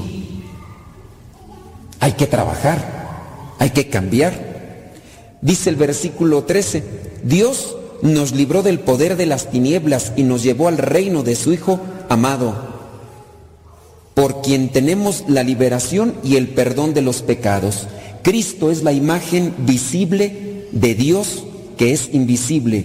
Es su Hijo primogénito, anterior a todo lo creado. En, en Él Dios creó todo lo que hay en el cielo y en la tierra. Jesucristo es Rey del universo, de lo visible y de lo invisible. Hay un mundo espiritual. Nosotros no lo podemos ver. Dios nos ha dado a cada uno un ángel de la guarda. Y así como hay un ángel de la guarda, también puede estar un demonio. Porque los demonios siempre andan en la búsqueda de las almas para llevarlas al infierno. Porque de esa manera eh, daña a Dios. Dios tiene a sus hijos, que somos nosotros, su creación, y, el demonio solamente está queriendo arrebatar a lo que puede a veces eh, dar una idea o eh, provocarle una tentación para que se pierda. Y somos nosotros. Entonces los demonios no los podemos ver, gracias a Dios, y no hasta nos daría una diarrea, yo creo, si lo miráramos. Pero algunos a veces lo pueden mirar. Y ahí está ese mundo espiritual. Dios es creador de todo, de todo, lo visible y lo invisible. Pero Dios nos invita, si nos ponemos las pilas y si cambiamos lo que nos está gobernando, podemos ser acreedores o podemos ser poseedores de ese reino. Y ya con esta promesa que se nos presenta ahí en la segunda lectura, pasamos a lo que es el Evangelio. Y en el Evangelio encontramos lo que vendría a ser esta forma de gobierno que tenemos en nuestro corazón. Veamos ahí Lucas capítulo 23 versículo 35. ¿Y qué encontramos? Pues encontramos ese momento difícil. Dice, la gente que estaba allí mirando, la gente estaba allí mirando y hasta las autoridades se burlaban de él. Estas autoridades se burlaban de Jesús. ¿Qué gobernaba en el corazón de estas personas que se burlaban de Jesús? ¿Qué es lo que gobierna en nosotros cuando nos burlamos de los demás? Eh, gobierna el odio, gobierna la envidia. En estas personas gobernaba eso, por eso se burlaban. Y que no solamente eran las autoridades, después también dice que los soldados, versículo 36, los soldados también se burlaban de Jesús se acercaban y le daban a beber vino agrio. Lo que gobierna a nuestro alrededor como cosa material, pero principalmente nosotros nos comportamos con los demás conforme a lo que gobierna en nuestro corazón. Y de lo que hay en nuestro corazón sale nuestra boca. ¿Qué gobierna en tu corazón? ¿Te has enojado en estos últimos días? ¿Será que en ti gobierna la desesperación? ¿Te has burlado de algunas personas en este día? ¿Será que en ti gobierna la envidia?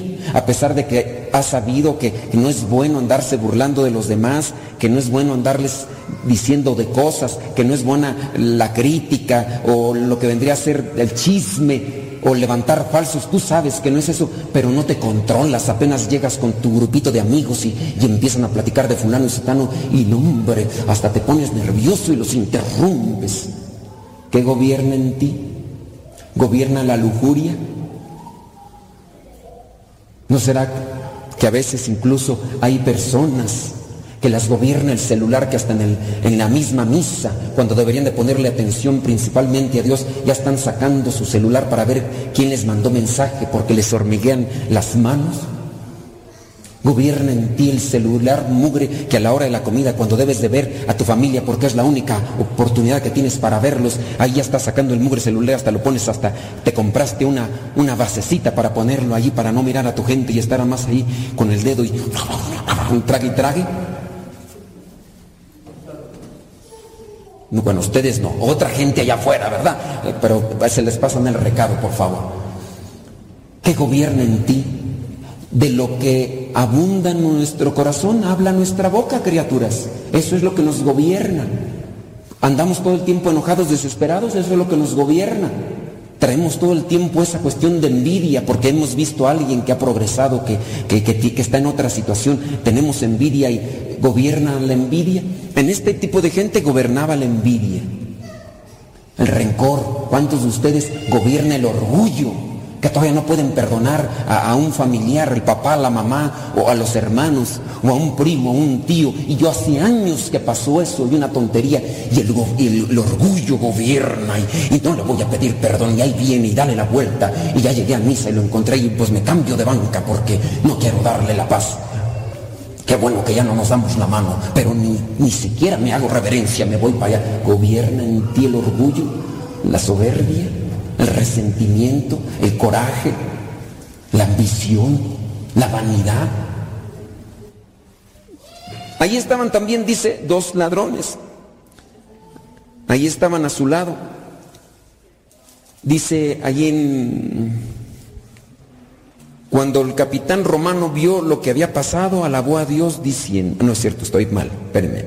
¿En cuál estamos tú? 35.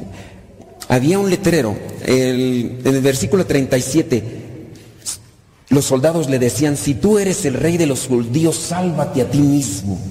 Y había un letrero sobre su cabeza que decía, este es el rey de los judíos. Uno de los criminales, versículo 39, que estaba colgado, lo insultaba.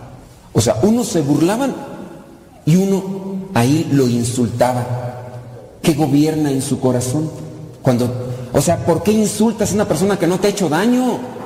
Y aunque te haga daño, ¿por qué tienes que insultar? Porque gobierna en ti la soberbia. Este que me tiene que estar gritando. Este que tiene que estar diciendo, pues te va para que se te quite. Cállate a mí, quítate por un lado. ¿Qué gobierna? A veces hasta entre los mismos esposos, cuando debería de gobernar el amor, la caridad, el detalle, la bondad, la generosidad, no, gritadera.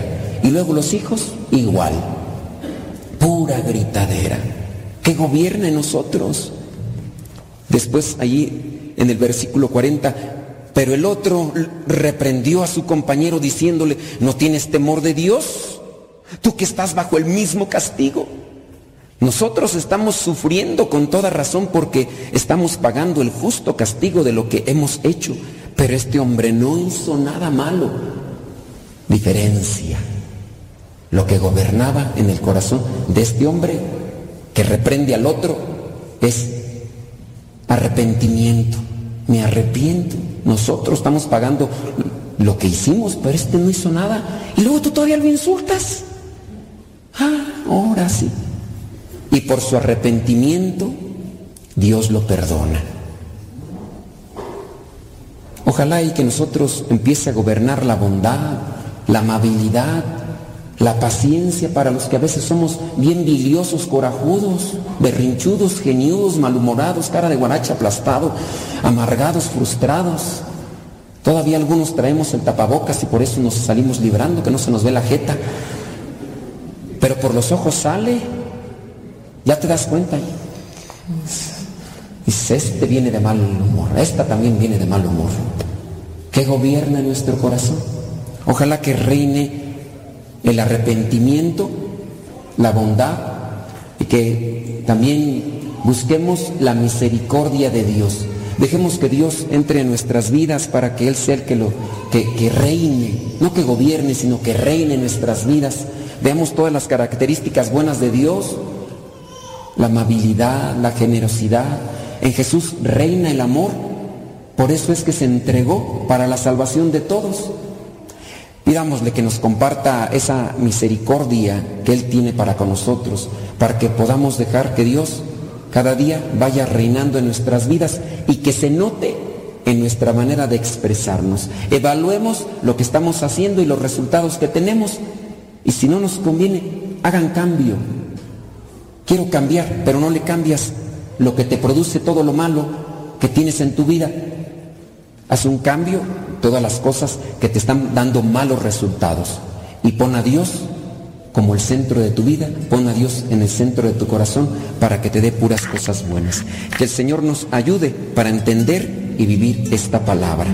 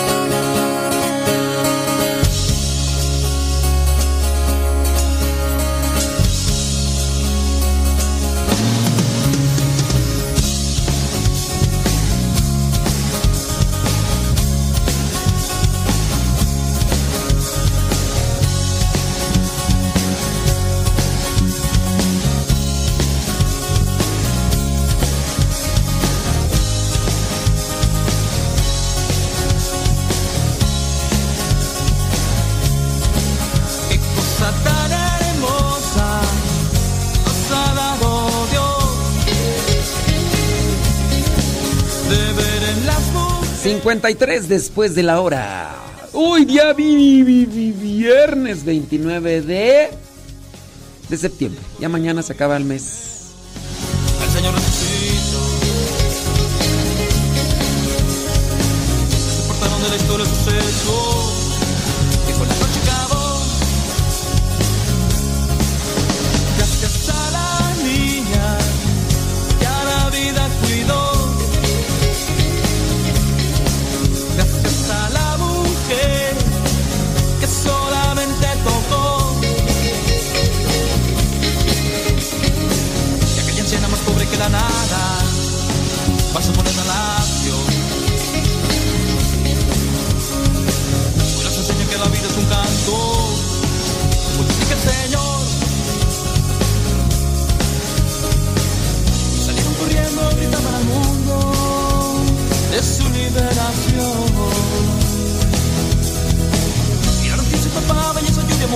Hasta el último rincón.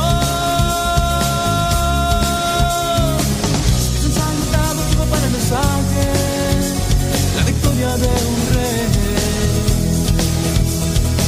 Con el hombre y su hombre, se hizo hombre y la mujer más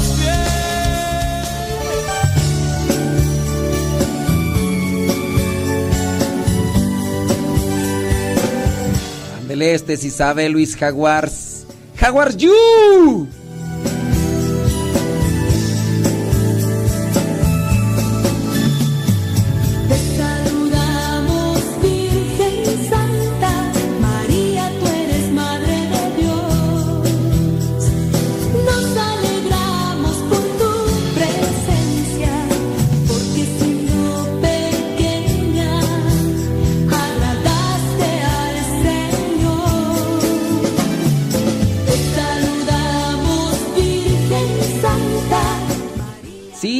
Señores, hablando sobre los arcángeles. Por ahí estoy viendo algunas de las preguntas, nada más que no le entiendo. Dice, pregunta, eh, que un hermano de su parroquia, que si Jesús existía desde el principio y quién se encarnó en Cristo, el Hijo o el Padre Dios.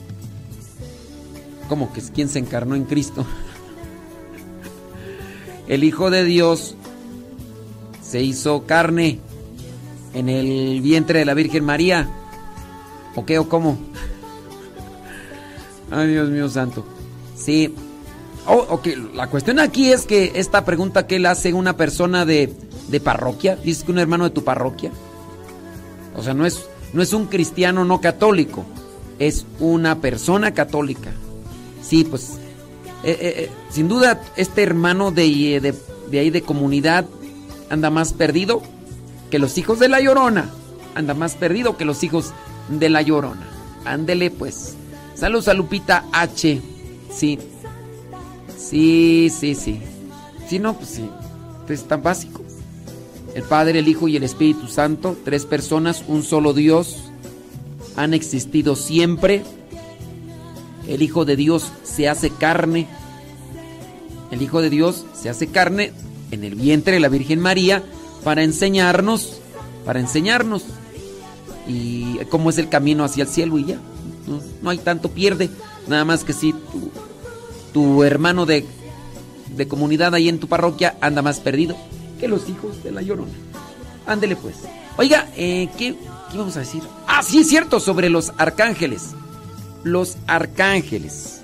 Rápidamente. Arcángeles son ángeles que tienen una misión específica, una misión en particular. Digamos que tienen un rango diferente a lo que es un ángel. Son seres espirituales. Cuando estos seres espirituales están con Dios, no tienen nombre. Reciben un nombre cuando reciben una misión. Tú y yo, como dogma de fe dentro de la iglesia, tenemos el ángel de la guarda. La palabra ángel significa enviado. Ángel de la guarda, son ángeles, son enviados. Ángel enviado, eso es lo que significa lo que es la palabra ángel. Arcángel significa que tiene un cargo, una misión específica dentro de la historia de la salvación. no es un cargo pequeño como la iglesia. ¿Por qué, ¿Por qué lo recuerda la iglesia a estos seres espirituales? Porque son intercesores. En este caso, el arcángel son solamente tres arcángeles, tres ángeles con una misión especial. Rafael, medicina de Dios. Gabriel, el que anuncia. Y Miguel, el que lucha. Tienen una misión específica. ¿Por qué la iglesia lo celebra? Pues para pedir su intercesión. Pedir su intercesión. Que tú tienes una duda. Ah, pues oye, que no sé qué onda. No sé qué Dios tenga para mí en mi vida. Ah, muy sencillo. Pues este, lo que tienes que hacer, en este caso, es pedirle al arcángel Gabriel que te oriente. Como el arcángel Gabriel viene a dar a conocer la misión de Dios, pues que te dé a conocer qué es lo que Dios tiene deparado para ti. Que tienes una batalla, una pelea, tienes una adicción, tienes un vicio, tienes algo con lo que estás luchando. Pídele a la al arcángel Miguel que te ayude en tu lucha, que te ayude en tu pelea. Sencillo. Eh, medicina de Dios, Rafael, estás enfermo psicológicamente, espiritualmente, físicamente, pide su intercesión. ¿Es malo pedir la intercesión de seres divinos, seres celestiales? No, es échenme la mano, ayúdenme. Ellos pueden interceder por nosotros. Cuando Dios envía a Gabriel, cuando Dios envía a Rafael, que son estos ángeles o arcángeles que realizan una función en la humanidad, ellos están intercediendo. O sea que si nosotros decimos, ay arcángel Miguel, reza por mí, no va a rezar por nosotros. Claro, pues, ni modo que diga yo no voy a rezar, vete directamente con, con Jesucristo. Bueno, pues, ¿quieres irte directamente con Jesucristo? Adelante, o sea, pero ¿por qué no también buscar? Si Dios ha enviado un ángel de la guarda para que nos ayude, nos oriente, para que nos ilumine, que no le hagamos caso es otra cuestión. ¿Cómo hacer, cómo saber, cómo escuchar la voz del ángel de la guarda? Nos hace falta ser más cercanos a Dios. Nos hace falta ser más espirituales, más, más cristianos. ¿Cómo vamos a escuchar la voz de- del ángel de la guarda si no hacemos oración? ¿Queremos escuchar la voz de Dios? Hace falta oración. Hace falta meditación. Y en esa forma y en esa medida, nosotros podemos encontrar el auxilio de parte de Dios por medio de los arcángeles. ¡Ándele! Para todos los católicos cumbieros, esto es mi piloto. Chale Ferrer.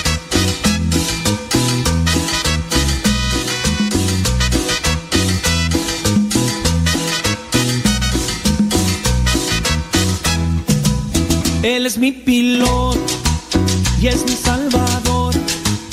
Él es mi piloto, mi Señor Jesús. Le he dejado todo bajo su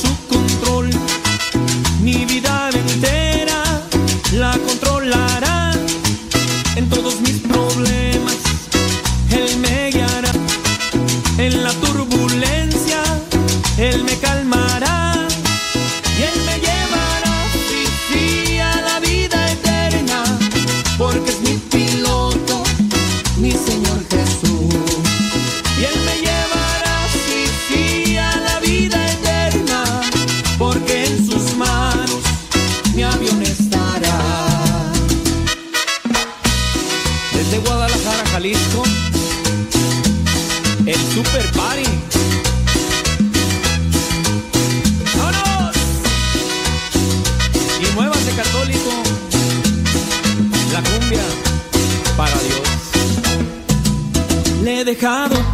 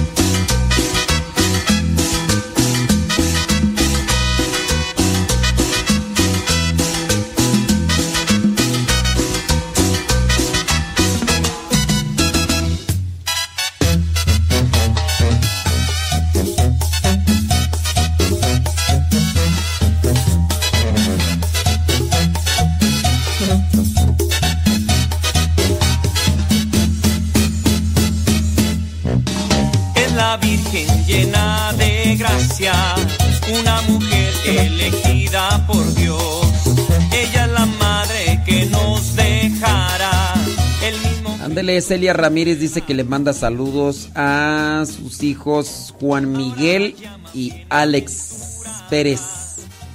Bueno, pues que Dios, que Dios los bendiga. ¿Qué quieres que les diga? Pues que Dios los bendiga. Échenle, galleta y siempre estar conectados y agarrados de la mano de Dios.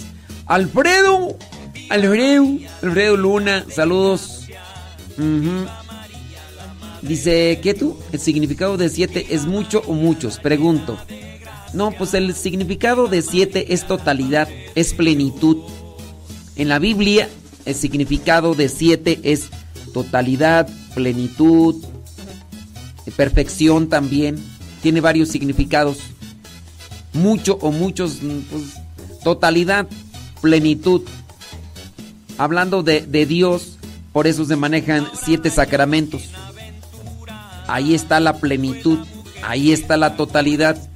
Hablando de los siete dones del Espíritu Santo, ahí está la totalidad, ahí está la plenitud.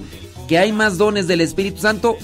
Naturalmente que yes, naturalmente que yes, pero no es mucho ni, ni muchos como tal, es totalidad, es plenitud, es ¿qué más tú? Totón, totón, toron, ton, este, pues sí, ¿quedó claro? Oh my wow. Viva María, la Madre de Dios. Viva María, la llena de gracia. Viva María, la Madre de Dios.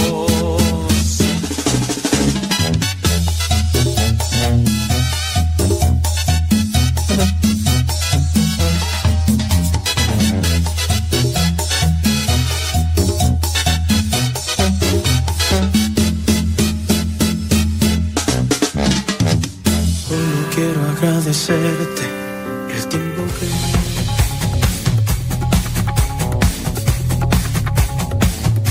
Vientos huracanados, eso es Toño, Pepito y Flor. Oh my wow, tiene preguntas, láncenos sus preguntas. Ya después nosotros miramos acá qué onda, qué onda, qué pasotes con tus zapatotes. Eh, la mano dice, eh, y a ver, a ver, a ver, a ver, a ver. Ay, Dios mío santo, déjeme ver por acá. Tengo una hermana. Ay, Jesús. ¿Cuántas veces me... Ay, Jesús del huerto. Pues cuántas veces ya me mandaron aquí estas preguntas. Ahorita vamos a tratar de, de resolver estas preguntas. Cuando nos manden sus preguntas también tienen que ser pacientes. Paciencia. Paciencia. No decimos sus nombres. Ok, esperando que, que no haya personas conflictivas también ahí a su lado, porque a veces la persona conflictiva puede echarte pleito y va a decir, oye, tú estás hablando de mí. No, yo, ni siquiera mandé el mensaje. ¿Cómo no? Es la misma situación que tenemos. Y puede ser que solamente sea un reflejo. Dice... ¿Qué dice por acá tú? Ahorita, ah, es que está, está media larga la pregunta, hombre. Muy larga. Déjame aquí guardarla de una vez. Porque luego, luego puede servir. Luego puede servir. Ok. Dice, eh, sobre la interpretación de la palabra de Dios, hay tanta información afuera que la mayoría habla del nuevo orden mundial.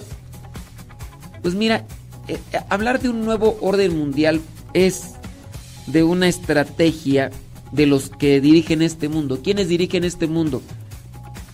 Eso no es una cuestión que se desconozca. Sabemos quién dirige este mundo. De hecho, hasta en la misma Biblia lo dice, criatura. Y que hay personas que están en este mundo con un poder, con un control sobre la humanidad en general, lo hay. Y ellos son los que vienen estableciendo las pautas. Por eso es que encontramos mucha conexión tanto en lo político, en lo, en lo económico, en las modas, en lo deportivo, en lo artístico.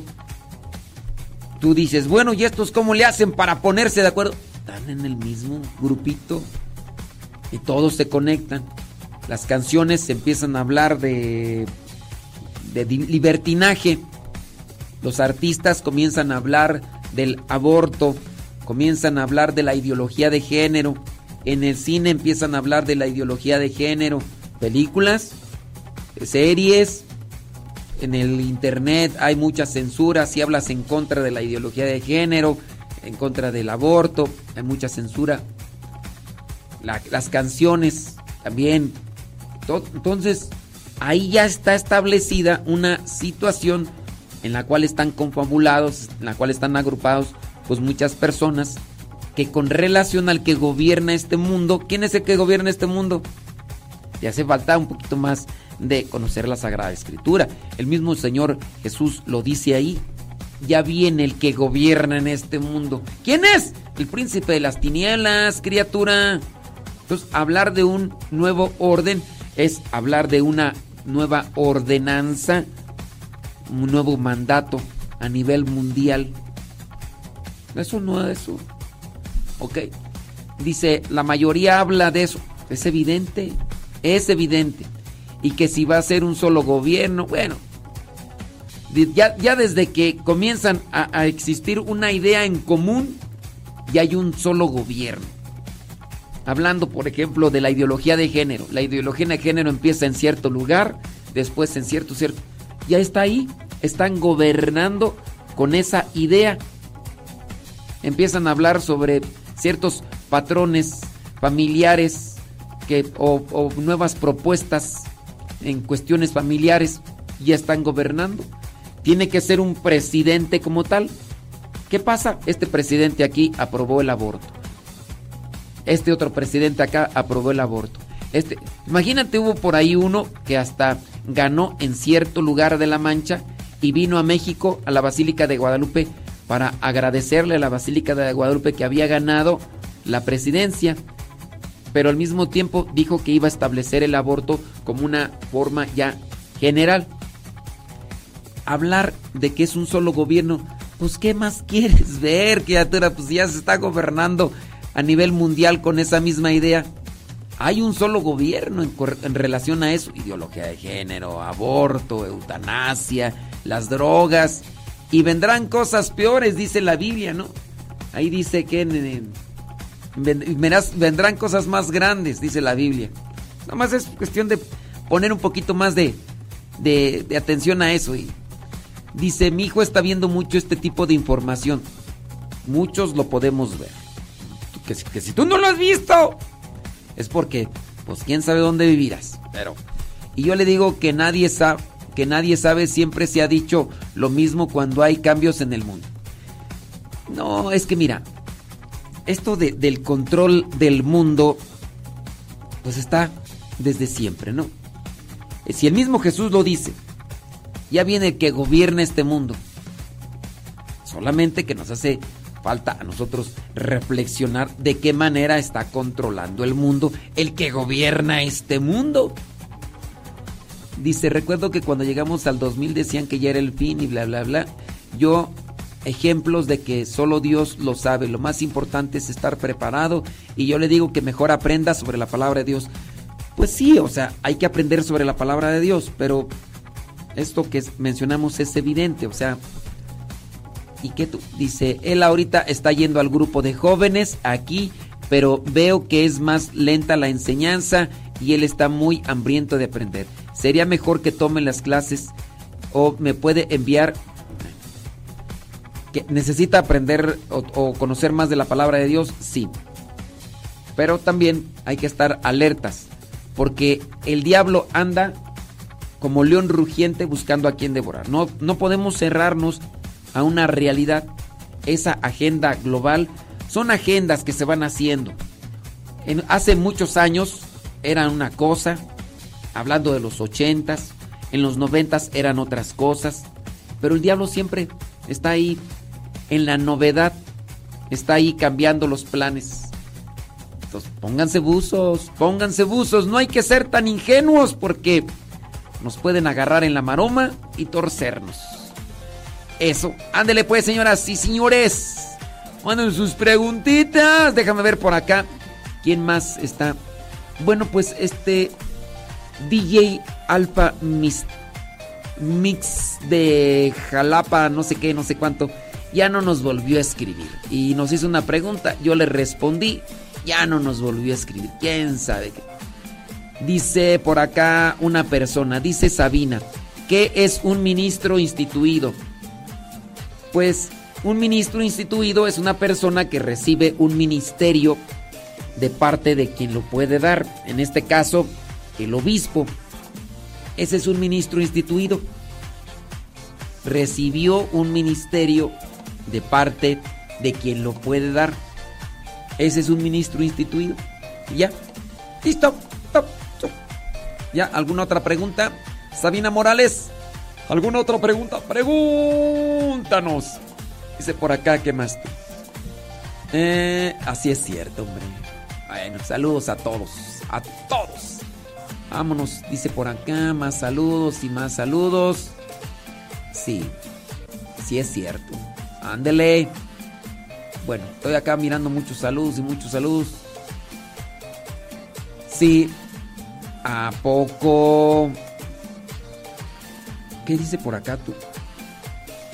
Efesios 6 del 10 al 18. ¿Pero eso qué o qué? Alfredo, Alfredo. Esa, ese pasaje bíblico, ¿qué tiene que ver o qué? o? Es que me lo mandas, pero no sé en qué. Ay, Alfe- Alfredo, Alfredo. Mándanos ahí. What you mean? Dice por acá una persona. mm, quiero comentar que respecto, bla, bla, bla. Ya van tres hermanas que me piden dinero. eh, y que mi hermano es el único hombre. Bli, bli, bli, bli. Bueno, ese es otro comentario. Ajá. ¿A poco? Mira nada más. Dice por acá una persona que ella tiene una hermana de sangre o de comunidad, porque también ahí está la cuestión. Tiene una hermana, dice, que se fue a la iglesia tradicional católica y ahora solo le habla que el Concilio Vaticano II es lo peor que ha habido en la iglesia y pues todo lo. Miren, chéquenle, porque por ahí hay una iglesia tradicional católica que no es católica. O sea, se deslinda de la iglesia católica, apostólica y romana. Entonces, esa ya no es de la iglesia católica, aunque se diga católica. Pues ahí también están las católicas, ¿no? Que por el derecho a decidir tampoco son católicas. Porque se pongan el, nom- el título de católicos, no son católicos. ¿Ok?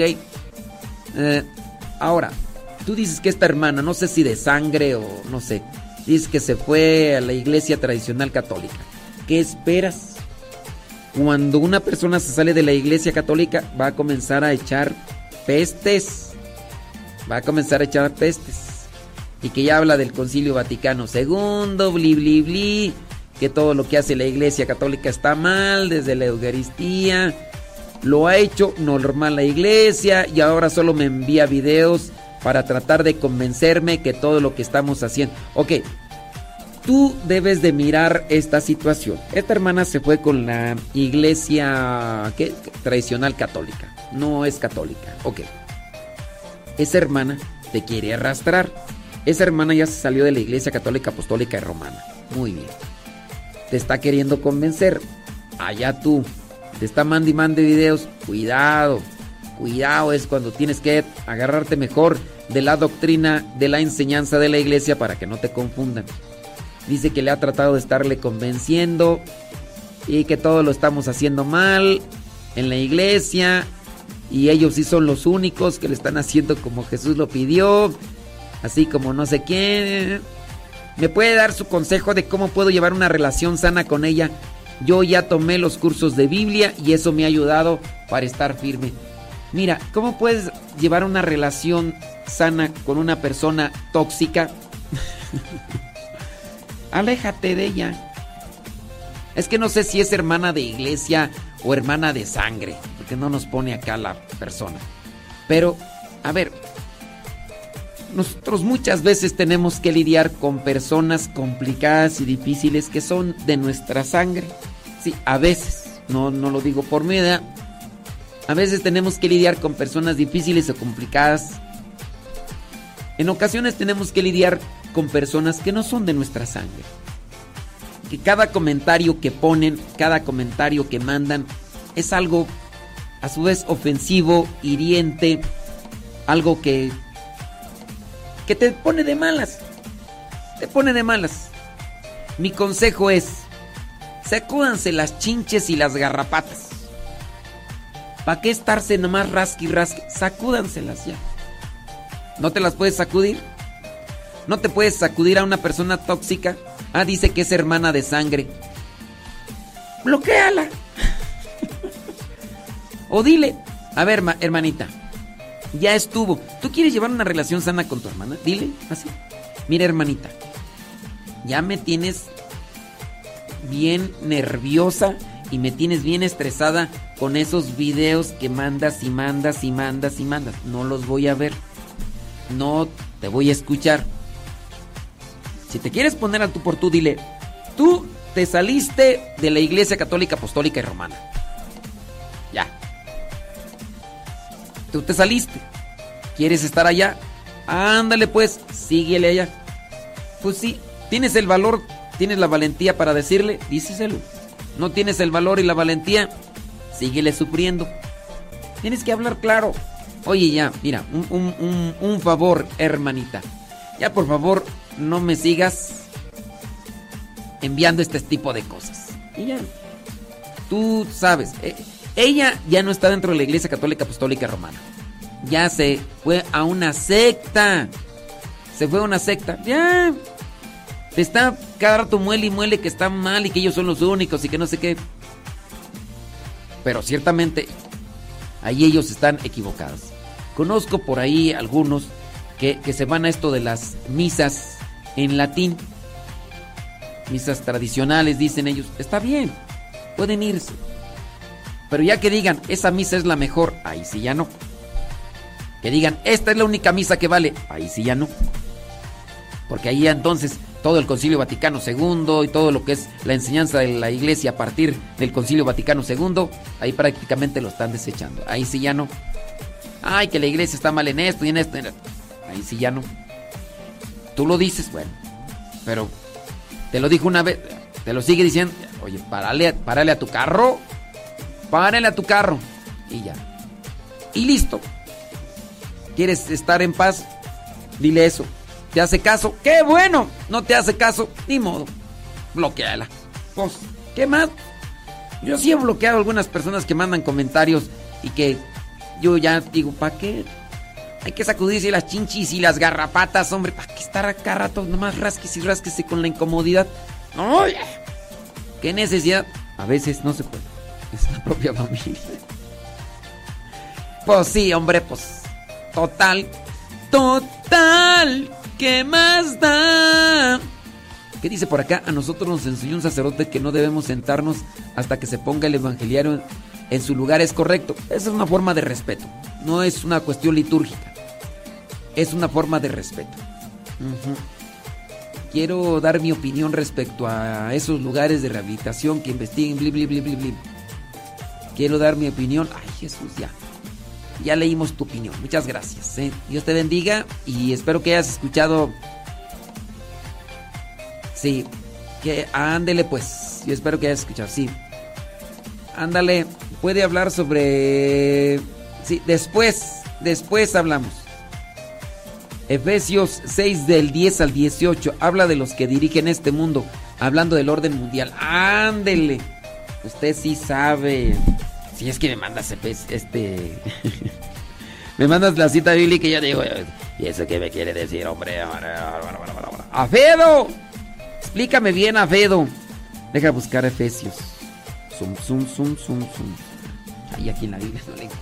Déjame ver acá a la Biblia virtual. Es más rápido que para mí ya. Zum, zum, Efesios 6. ¿Dónde está tú? ¿Dónde está la Biblia virtual? Aquí está. Aquí está. ¿Dónde? Aquí está. ¿Dónde? Aquí está. Efesios 6. Vamos a ver. Surum Sum 6. ¿De qué tú? ¿Del 18 a cuál tú? Para, del 10 al 18. Si es cierto. Unta. Mm, mm, mm, mm. Saran, saran, saran. Sí. Para la persona que, que le decía a su hijo. Ay, hijo. No hagas caso a esas cosas del orden mundial, hombre. Ay, hijo, no, tú no creas eso. Mejor. Dice padre, ¿es correcto que cuando uno va a comulgar haga una cruz en el piso? ¡Ah, caray! ¡Ah, caray! ¿Qué pasó? ¿Qué pasó? ¿Cómo que haga una cruz en el piso cuando va a comulgar? ¿Qué están haciendo? ¿Qué? Miren, cuando van a comulgar, ni es correcto santiguarse, ni es correcto, como dice acá M. Cuellar, hacer una cruz en el piso. ¿Dónde se ha visto eso? ¿Dónde? No sé, yo primera vez que lo leo, ¿eh? Sí, a mí me suena hasta como que por superstición, ¿no? Me suena así como que una cosa que no, no es correcta. Lo, mismo que no es correcto que se santiguen cuando van a comulgar. Te aseguro que muchas de las personas que se santiguan no saben ni por qué se santiguan, pero no es propio. Es un signo que acompaña una oración. La oración, la señal de la cruz, el persinarse. Pero cuando vas a recibir otra, tampoco santiguarse cuando rezan el gloria. No es una forma en la cual utilizamos también el cuerpo cuando nos santiguamos, cuando nos persignamos, de utilizar signos externos. Es una oración acompañada de un signo externo. Ahora, este signo externo, de llevarnos la mano así, no tiene por qué ir en la oración del gloria y mucho menos no tiene por qué ir cuando nosotros acabamos de comulgar. Sí, ¿qué te dice? El otro día una mujer hizo eso y se me hizo raro. No, pues sí está raro. Miren, hay muchas personas que pueden estar conectadas con supersticiones, con creencias. Pues sin duda también es gente con ignorancia con relaciones a cuestiones de fe.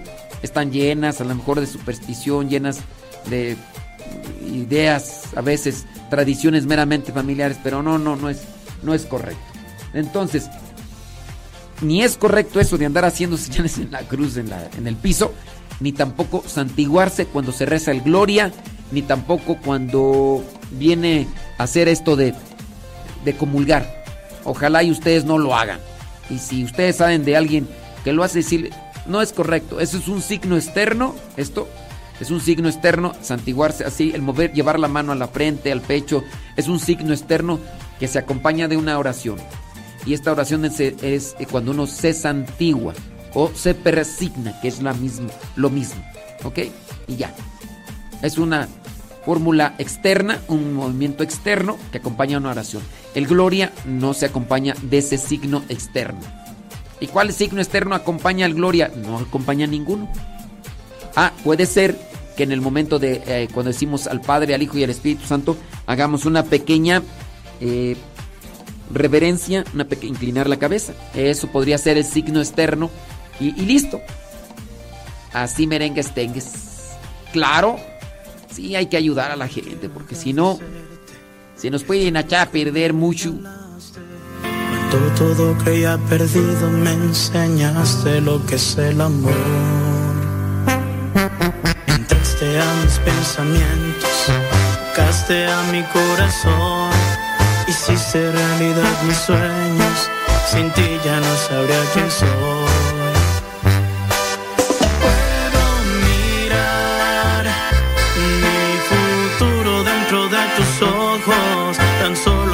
Ese reflejo de ti. Quiero llevar mi locura más allá del cielo, tocarte y nunca alejarme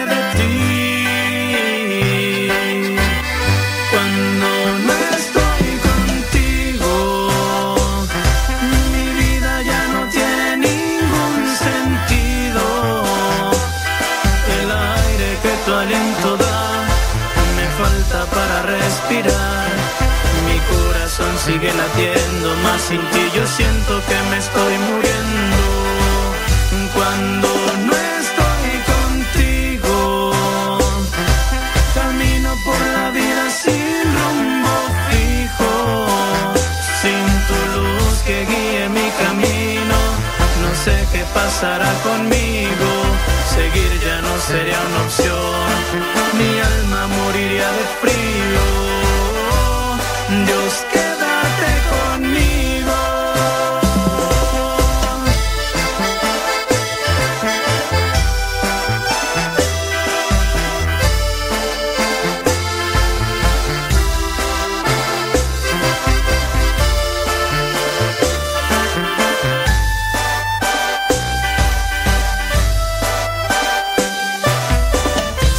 Mis pensamientos, castea mi corazón.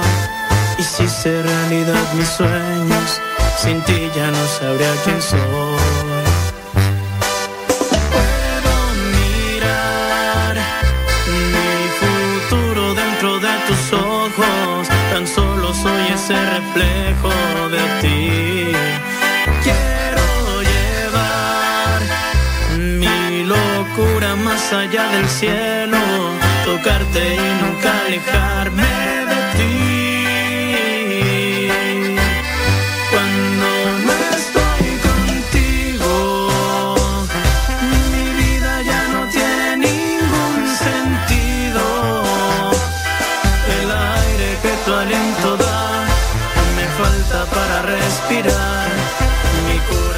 Yo tengo cáncer en mi cuerpo, pero ustedes tienen el cáncer en su corazón. Cuando no estoy contigo, camino por la vida sin rumbo fijo, sin tu luz que guíe mi camino. No sé qué pasará conmigo, seguir ya no sería una opción. Mi alma moriría de frío. Dios,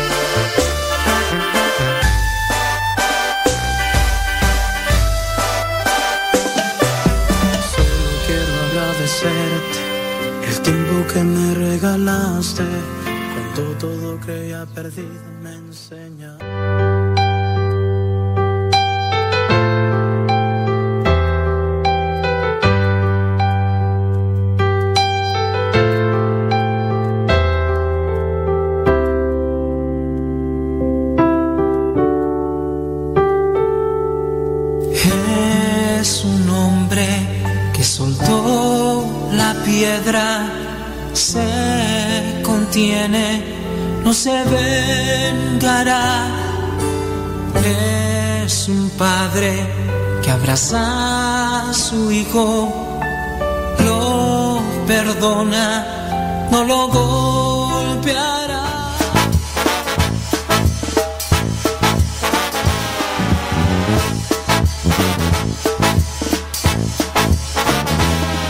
Charalito se llamaba, era un pequeño pez. Era inteligente y de buen corazón, aunque muchas veces no había actuado bien. Se sentía pequeño y de poco valor. Pensaba que el perdón no llegaría a conocer. Día Charalito supo que el Señor pasaba por su barrio y lo quiso ver. No se sentía digno de encontrarse con Dios.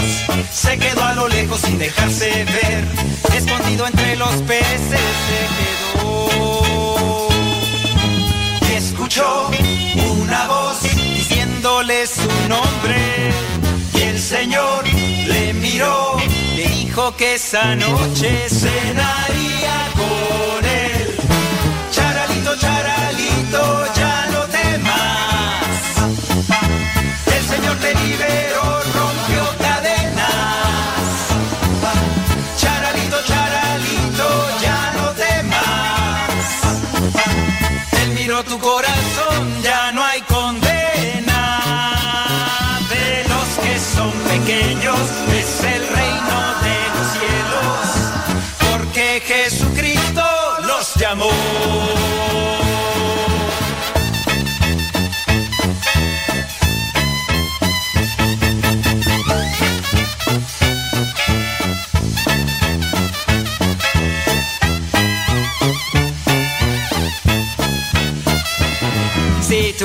Sientes como el pececito aquel, lleno de tristeza en tu corazón, Jesús te está llamando, te conoce bien. Todo lo que quiere es darte su perdón, quiere que camines siempre junto a Él. Y escuchó una voz diciéndole su nombre, y el Señor le miró, le dijo que esa noche cenaría con Él. Ya no temas. El Señor te liberó, rompió cadenas. Charalito, charalito, ya no temas. Él miró tu corazón, ya no hay condena. De los que son pequeños es el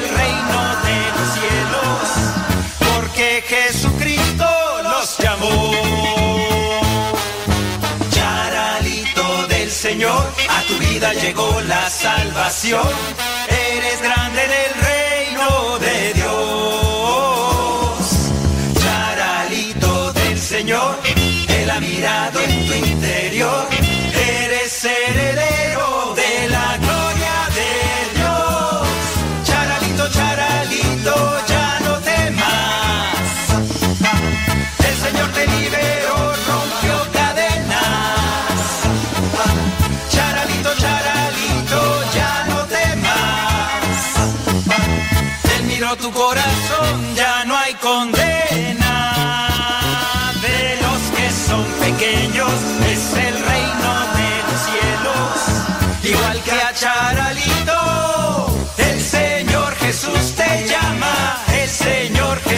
Te llama. El Señor Jesús te llama hoy. Te llama hoy.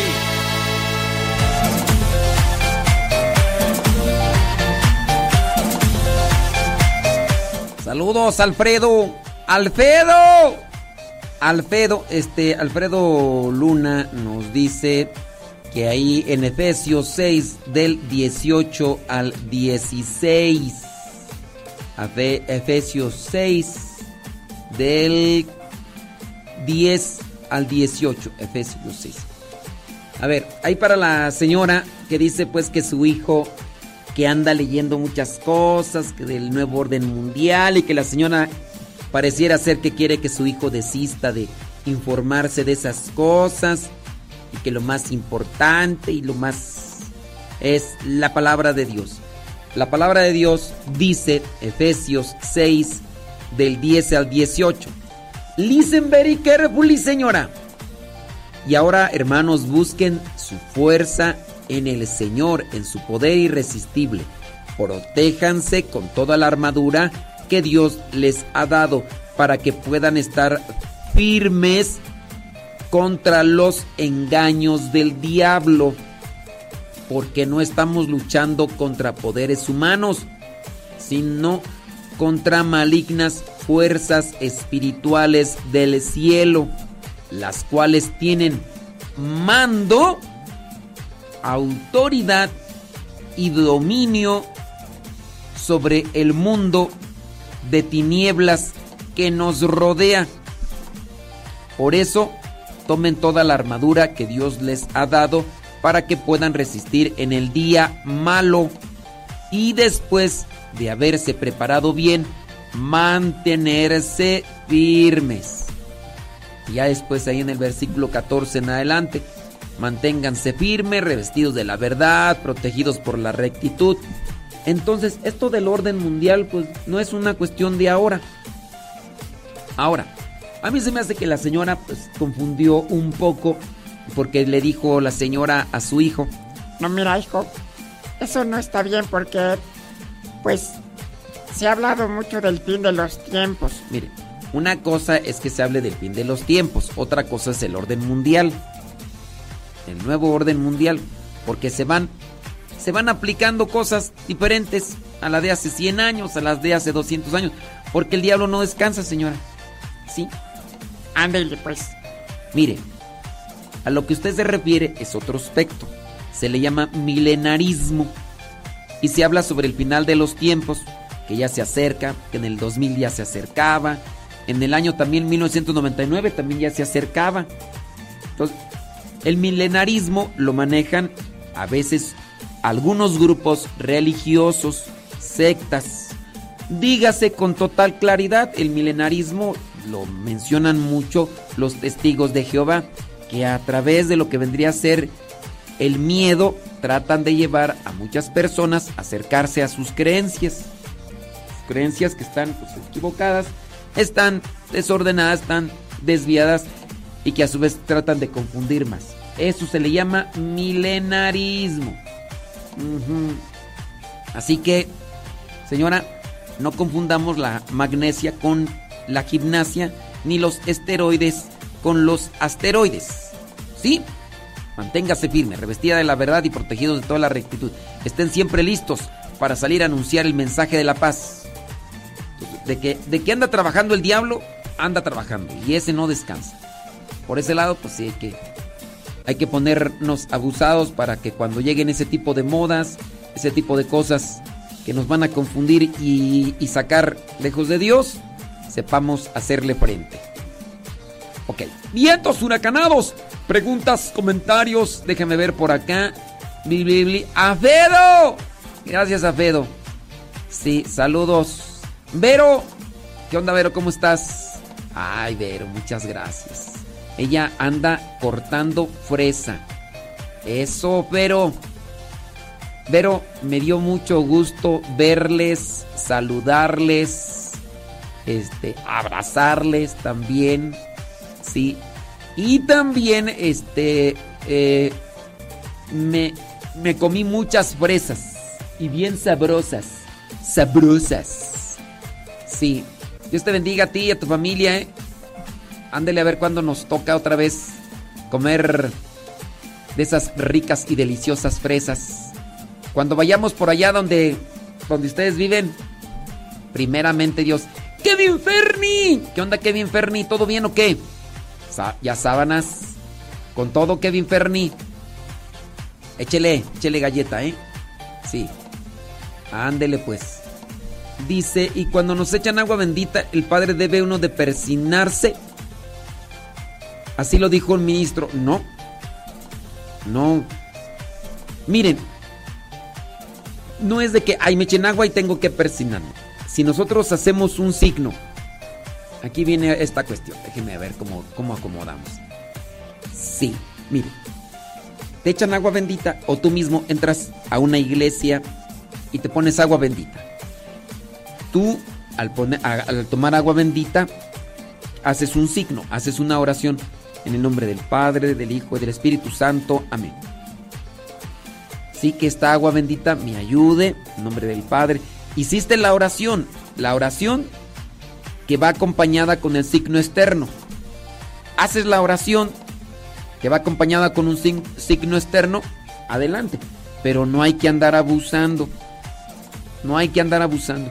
No, no es que por más veces que te santigües, más protegido estés. No.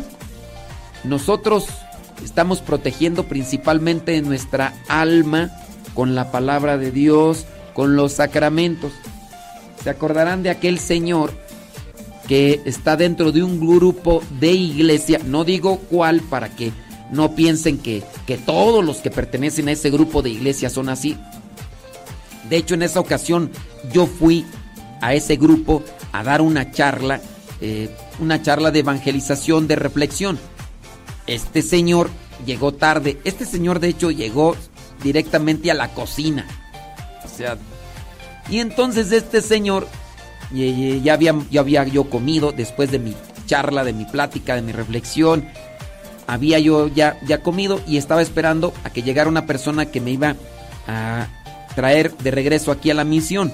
Entonces llegó el señor, se sentó ahí y antes de comer se santiguó como 50 veces. A lo mejor exagero, ¿no? Pero sí fueron más de cuatro veces. Santiguarse, santiguarse. Después, porque también hasta le, hizo a la comida así, mira. Le hizo como 5, 20, no sé, como unas 6 o 7 señales de la cruz. Así. Sas, sas, sas, sas. Eso no es correcto. Ya eso eso raya en la superstición. Estarse santiguando a cada rato. Cuando pasas frente a una iglesia, te santiguas. ¿Cuál es el signo? Recordar tu compromiso como cristiano. En el nombre del Padre, del Hijo y del Espíritu Santo. Señor, ayuda. Señor, fortaleceme. Señor, ilumina. Son signos, son oraciones. Santiguarse, persignarse, es una oración acompañada de un signo externo. Ahí es donde debe de llevar este signo, no otro. No otro. Sí. Sí. Lidia Rocha, fíjate que ya hablé de eso, Lidia. Llegaste tarde y llegaste tú. Si es que Lidia Rocha me está pidiendo que hable de ese tema, igual que Luis Jaguar, me piden que, que hable de ese tema, del tema que ellos dicen ahí. Pero ya hablé de ese tema, Lidia. O, volvemos a repetir, no importa que...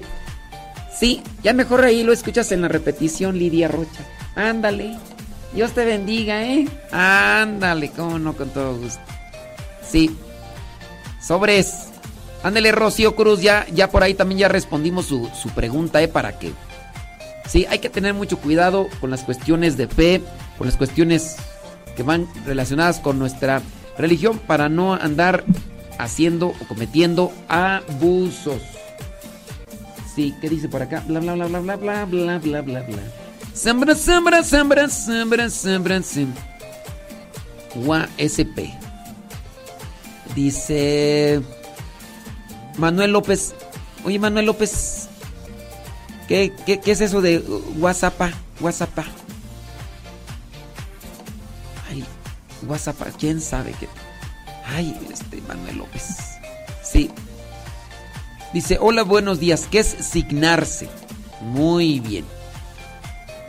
Signarse, pregunta por acá María. María, ¿qué es signarse? Signarse es diferente a persignarse. Sí.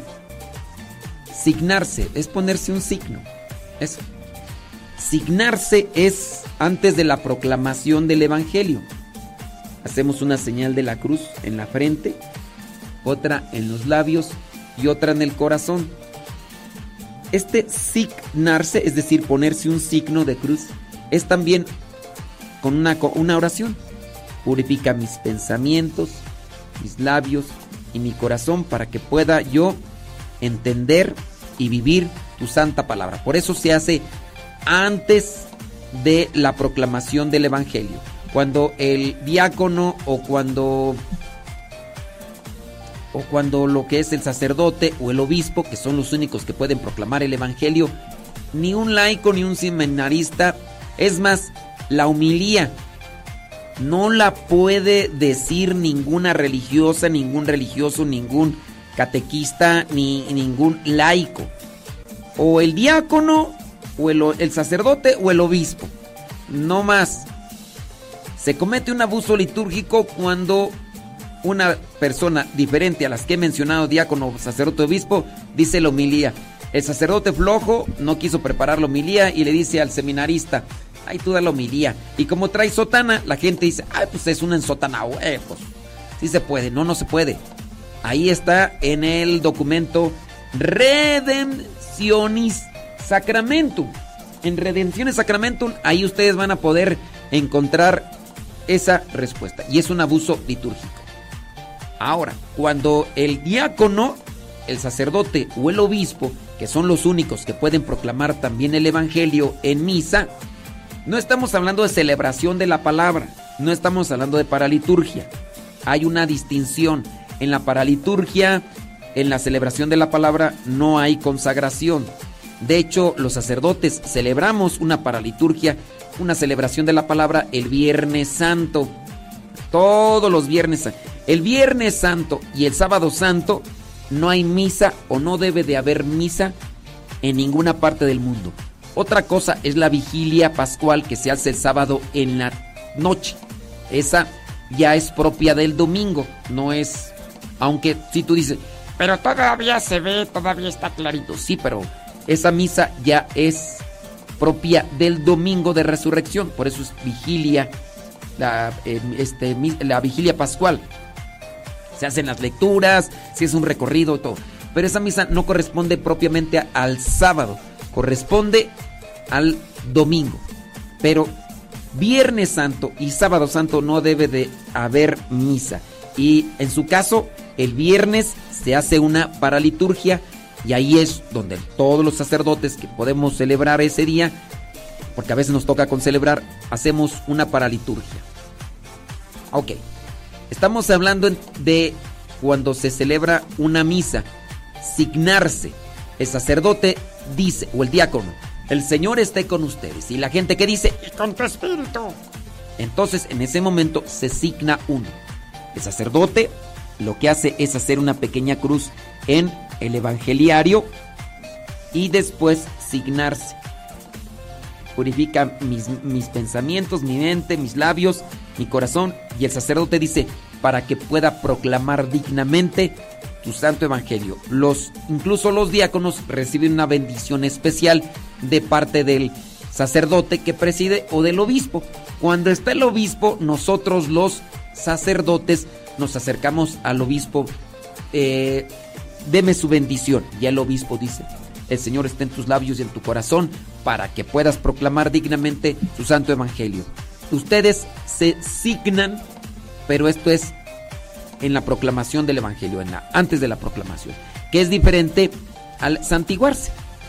Espero que hayas escuchado. Sí. Ándele pues. Este, Manuel López, no te entiendo. Manuel López, quién sabe qué me querrás decir. Dice que qué pasa en inglés.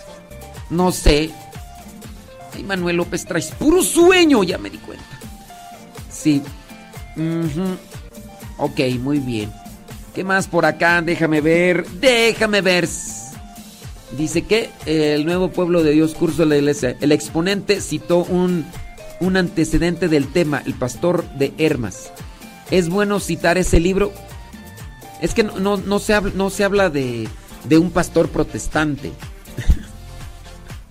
Ahí faltó la explicación. ¿Quién es el pastor de Hermas? Sí. Sí, no, no es un pastor eh, evangélico. ¿Quién es el pastor de Hermas? Mira, vamos a meternos rápidamente porque ya no me acuerdo. Esas son las materias que miré hace. ¡Uf! Allá en el año 2007. Imagínate, desde el 2007 hasta la fecha. Un de un tiempo a la fecha. Ya se me ha olvidado.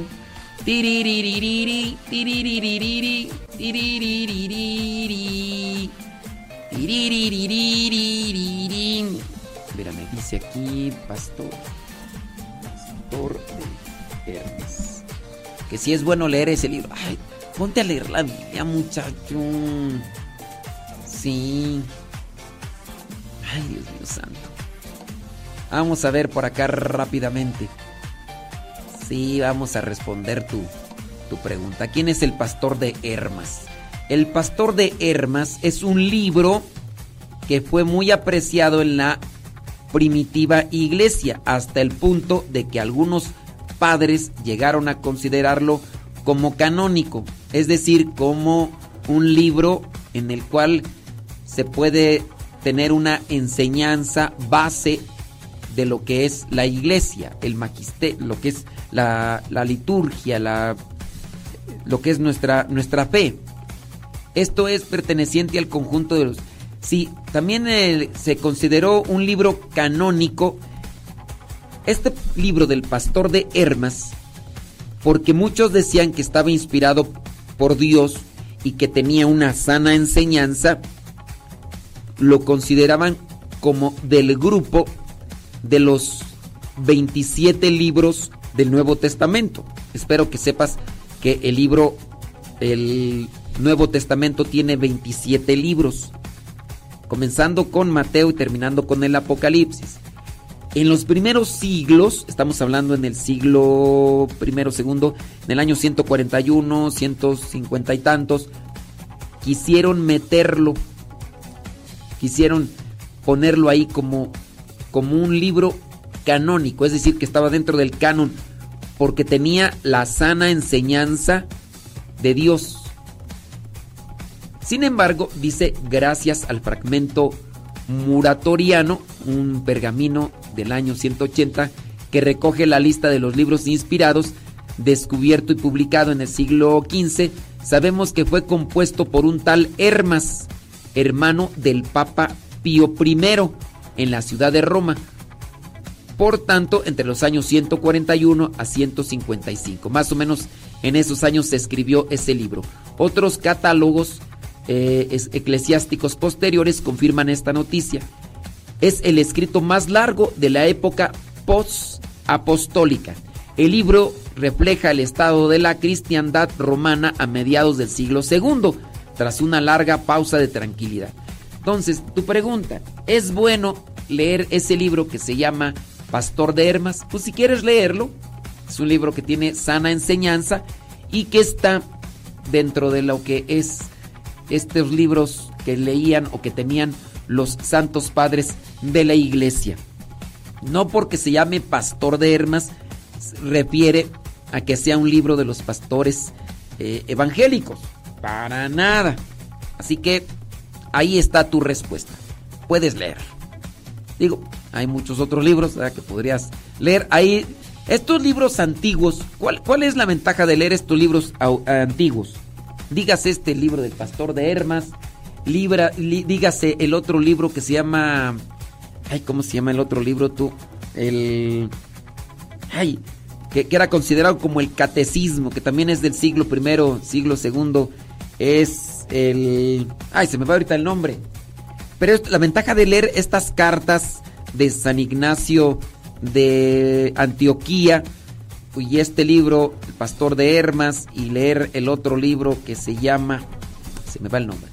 La ventaja de estos libros, que ya desde ahí nos damos cuenta que estaban los sacramentos y estaba también una enseñanza y una doctrina sobre eh, rezar, por ejemplo, sobre los difuntos, sobre las ánimas del, del purgatorio, rezar por ellos.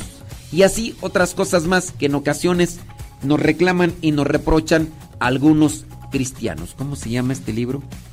¿Cómo se llama este libro tú? Don David Trejo. Sí, no me acuerdo cómo se llama este otro libro. Se llama es el... Ay, ay, ay, pues se me fue el nombre ahorita. Y nadie me echa la mano. Échenme la mano. Es el otro libro que se llama... No.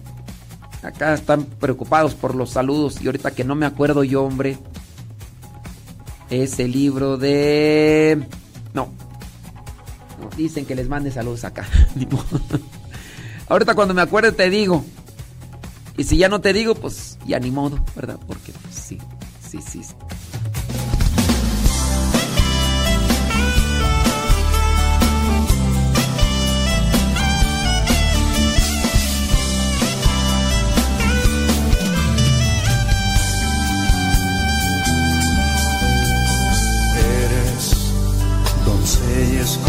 Escogida por Dios.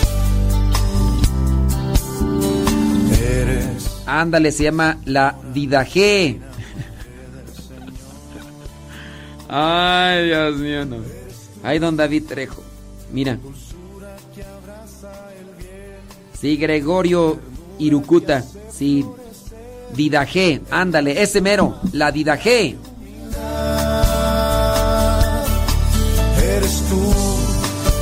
Nuestra madre regalo de Dios, que por meses tu seno llevó la alegría de la salvación.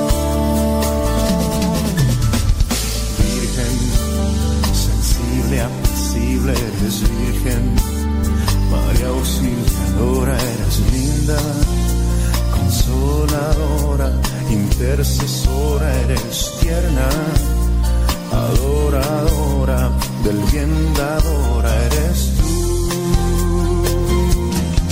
Eres tú, nuestra madre modelo de amor, flor que el cielo se escogió, pues la aurora de ti nació.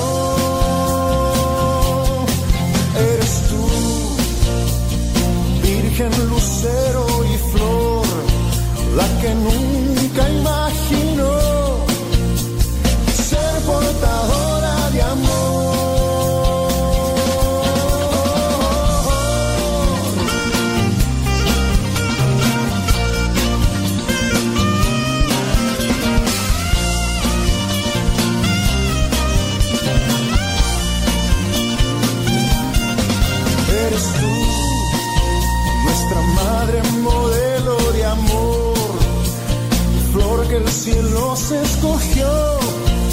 la aurora de ti nació. Eres tú, virgen, lucero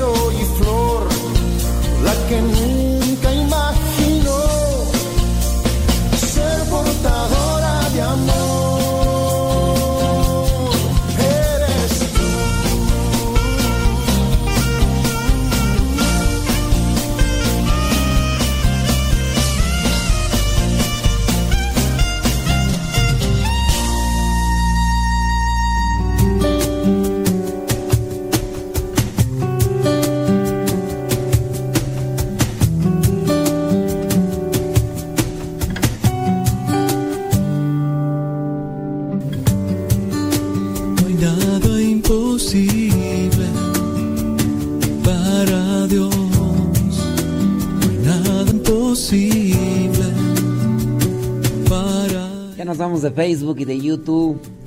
Muchas gracias, hombre. Ya son un minuto después de la hora, un minuto después de la hora. Déjame ver si por ahí hay alguna pregunta que se haya quedado en el, en el YouTube. Y ya después la respondemos, ¿verdad? Porque ya el tiempo ya se nos terminó. Bli, bli, bli, bli, bli. Sí. DJ Alpha Mix de Jalapa nos hace una pregunta. Al rato nos la va a volver a hacer porque ya no se volvió a meter, pero bueno. Dice, para la mamá que dice que su hijo quiere aprender de Dios, recomiendo que escuche los videos del padre Luis Toro. Sí. Dice Lupita H. Gracias. Deja ver qué más por acá dice. Bla, bla, bla, bla, bla.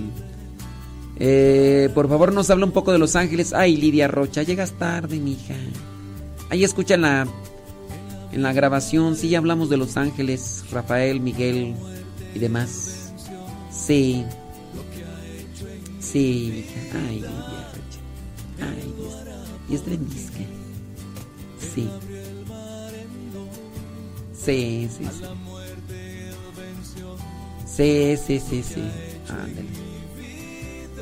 ¿A poco? Sí. Ah, es en febrero. Ah, yo pensé que era en diciembre. Ya dije yo la promoción y dice que se... La señora Conchita ya de los molcajetes dice que ya dije la promoción. Si ustedes buscan los molcajetes ahí en la marquesa, si pasan ahí por la marquesa, que dicen, oye, pues ¿a dónde vamos a comer aquí a la marquesa? Allá rumbo a Toluca. Oye, pues vamos a los molcajetes. Ah. Lugar bonito. Ahí entras ahí. Y si no está la señora Conchita. Y ya digan, no, pues, oiga, y su hijo Alejandro. Lo que pasa es que vengo por la promoción de un pan de, de nata. Vamos a ver quién se anima. Ahora pues, hombre. Mira, ahora pues, hombre, señora Conchita. Sí. Nada. Pregunta, ¿usted qué recomienda? ¿Qué opina de la renovación? Ya hemos, Daniela Padilla, ya hemos hablado de la renovación. Sí. Sí, es que esa es la cuestión, de que ya hemos respondido ya las algunas de sus preguntas y este y no nos escuchan, van a cambiarle ya el pañal al niño y y ya después ya no escuchan. Ay, Daniela Padilla, traes puro sueño. Eh, bli, bli, bli. Así es. ¿Qué más tú? Mm.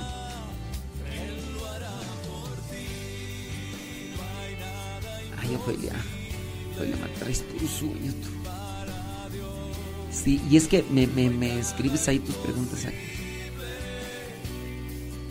Dice María Gutiérrez, Dice, para esos que quieren andar leyendo otros libros, no leen la Biblia, pero sí quieren leer otros libros. ¡Ay, te hablan, Kevin Ferni! Ni te lo mandaron, ni te lo mandaron decir.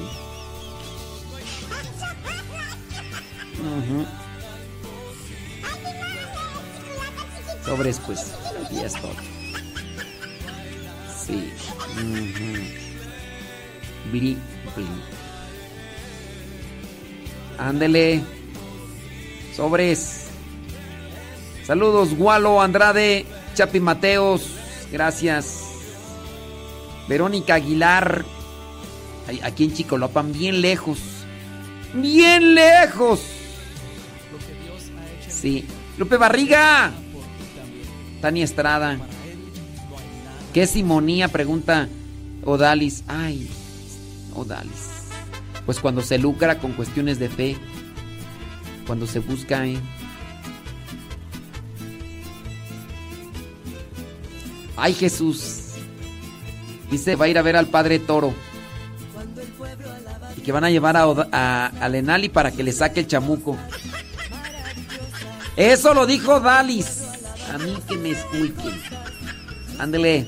Señoras y señores, ahí se queda guardado el programa en Facebook y en YouTube. Modesto Radio.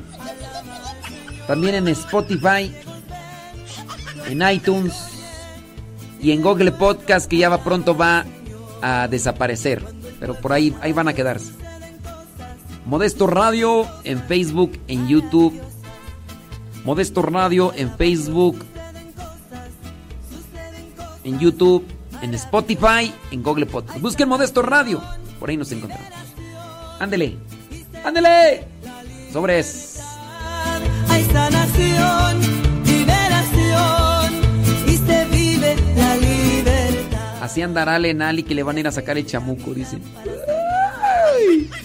Aceite a mi lámpara, Señor, que yo quiero servirte con amor. Ponle aceite a mi lámpara, Señor. Ponle aceite a mi lámpara, Señor. Ponle aceite a mi lámpara, Señor. Que yo quiero servirte con amor.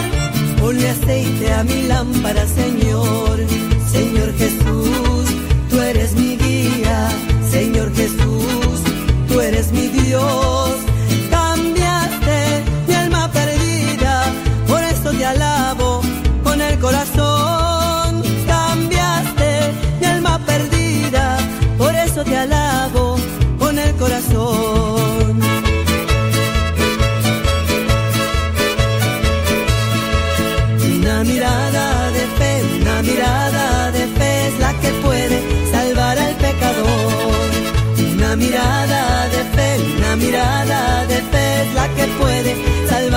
Y si tú vienes a Cristo Jesús, Él te perdonará. Porque una mirada de fe es la que puede salvar al pecador. Una mirada de amor, una mirada de amor es la que puede salvar al pecador. Una mirada de amor, una mirada de amor es la que puede salvar al pecador.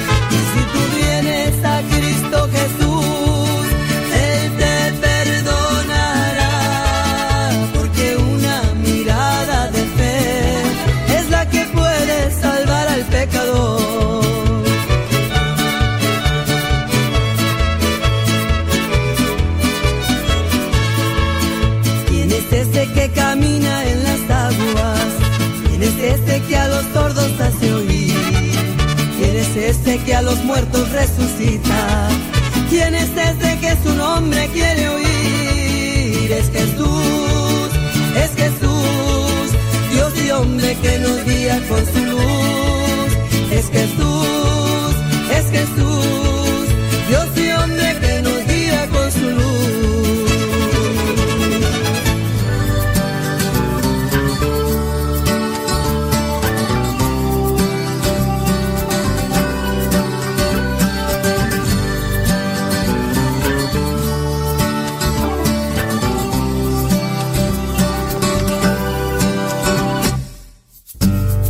Parado en esta esquina, veo a la gente en movimiento. Sé que algo debo hacer y no hago nada. Solo miro incongruencias, ambigula y conviviendo. Sé que algo debo hacer y no hago nada. Sé que tengo solo una vida, estar parado me desespera. Es como hundirse en el ojo del huracán. Vamos Jesús a caminar, tu compañía hace el viaje feliz. Vamos Jesús, no hay tiempo ya, cambia mi vida y te seguiré. Te seguiré.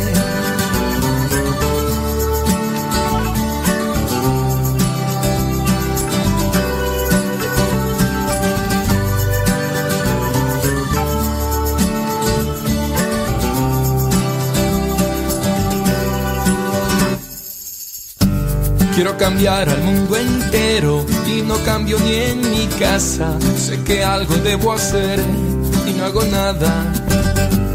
Veo sufrir a inocentes y a los crueles siempre riendo. Sé que algo debo hacer y no hago nada. Y sin embargo pasan los días y yo no rompo estas cadenas. Es como hundirse en el ojo del huracán. Vamos Jesús a caminar, tu compañía hace el viaje feliz. Vamos Jesús, no hay tiempo ya, cambia mi vida y te seguiré. Te seguiré.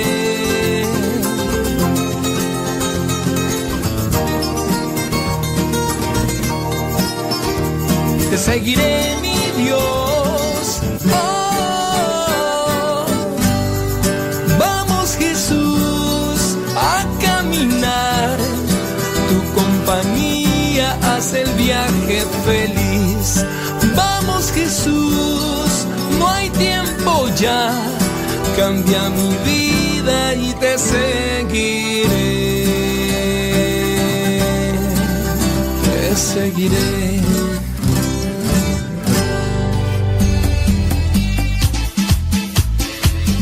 Ándele, sobres, sobres, sobres, sobres, sobres, sobres. Dice por acá una persona que qué opino. ¿Qué opina? Dice acá. Padre, disculpe por las preguntas incomprensibles. La pregunta me la hizo un hermano nuevo que empezó a perdeverar. Dice que si Dios se encarnó en Cristo, que cuál es. Oye, que ¿cuál fue si la. Oye. No, pero es que no le entiendo a tu pregunta. Sí, no le entiendo Mira, yo, yo creo. Sí, es que no le entiendo a tu pregunta. Dices que, que esta pregunta no la hiciste tú. A ver, DJ Alfa Mis, Mis de Jalapa, eh, Oshinaga, Mara, Mara, Mara, Shinguro, Mara, esos nombres tan raros. Cámbiale ya esos nombres, hombres. Para, como que ustedes hacen un- una promesa de voy a escribir el nombre de usuario que nadie pueda decir. DJ Alfa Miss de no sé qué Jalapa y luego lo pones en... Así como que voy a poner nombre de usuario que nadie se aprenda, que nadie pueda pronunciarlo. Pues cámbiale ahí, no sé. Si eres DJ, ponle DJ los, no sé, los tabachines, otra cosa más sencilla. Nombres tan raros. Y luego doble. Mira, mi recomendación. Una persona que va comenzando, que va comenzando con cuestiones de iglesia y de fe, lo más recomendable es que primero reciba todo lo básico. No es tan conveniente que una persona entre a las cuestiones de fe para hacer luego, preguntas. Porque hacemos preguntas desde lo que sabemos. ¿Y qué sabe esa persona cuando va entrando? Pues nada. O bien poquito. O lo poquito que sabe, lo sabe todo distorsionado. Es conveniente, pues, que apenas entrando a una persona a la comunidad o al grupo, le dejemos que haga todo tipo de preguntas.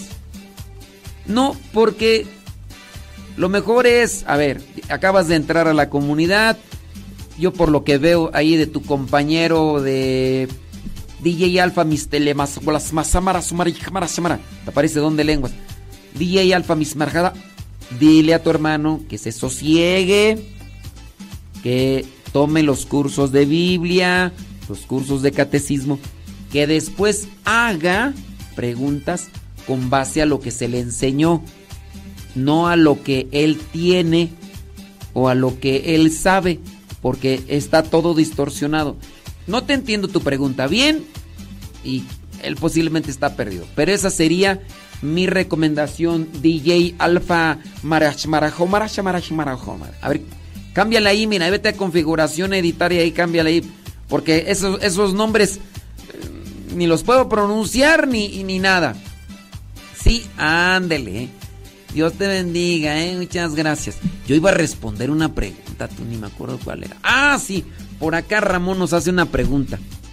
¿Está bien que el sacerdote de su comunidad cante al momento de elevar la, la forma y el cáliz? Luego entona cantos que no son litúrgicos, que son cantos protestantes. No, no está bien. Sí me ha tocado ver por ahí un padrecito que, de hecho, en plena consagración, en plena consagración, hacía que levant así, la dejaba la consagración y se ponía a entonar La niña de mis ojos, es que es un canto protestante. Porque tú eres la niña de mis y, se iba al frente, dejaba ya la Eucaristía y se ponía y, levantaba las manos y la gente le seguía, decía, Esta sí es misa, no como las que celebra el Padre Modesto. no, no está bien. Se le llama abuso litúrgico. ¿Por qué lo hacen los padrecitos? Sabrá Dios. Sabrá Dios.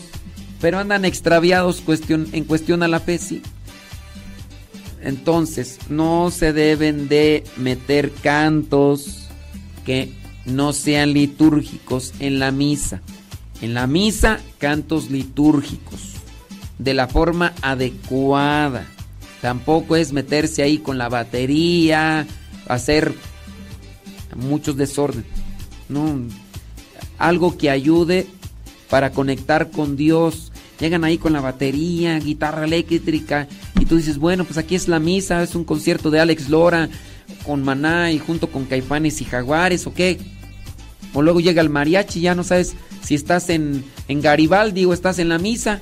Ya hasta te dan ganas de decir, ¡eh, tráigame unas cervezas para... Para... ¡Ay! Esas sí son canciones.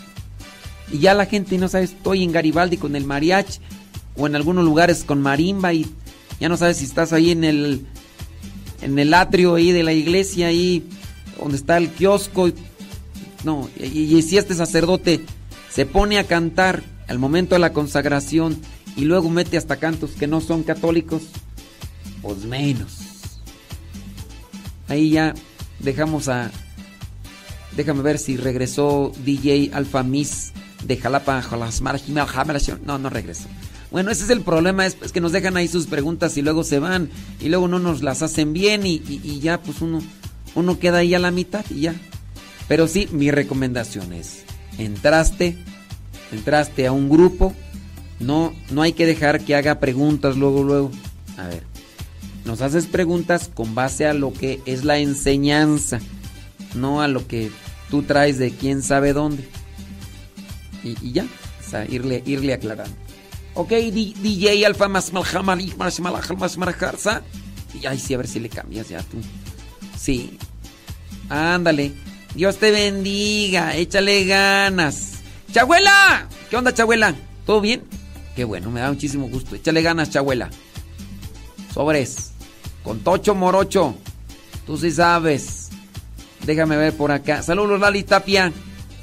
Mira, pues, hombre. Si es cierto. Dile que me invita una hamburguesa a tu chamaco. Sí.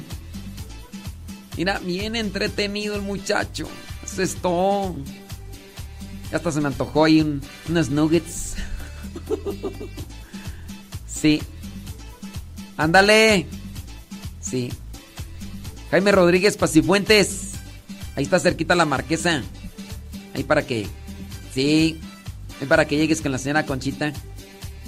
Ándale. Vientos huracanado.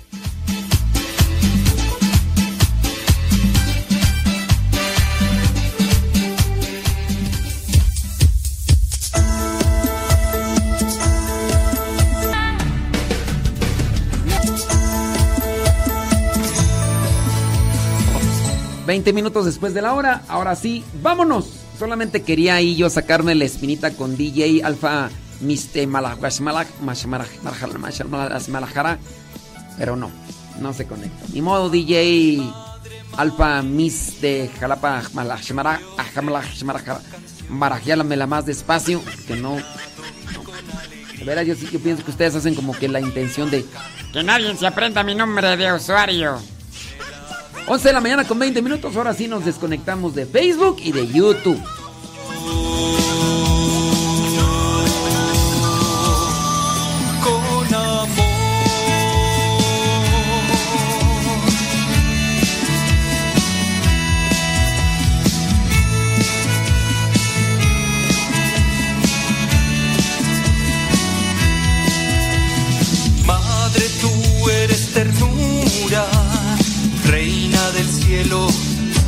Mi corazón. Guárdame bajo tu manto y dame tu protección. Guárdame bajo tu manto y dame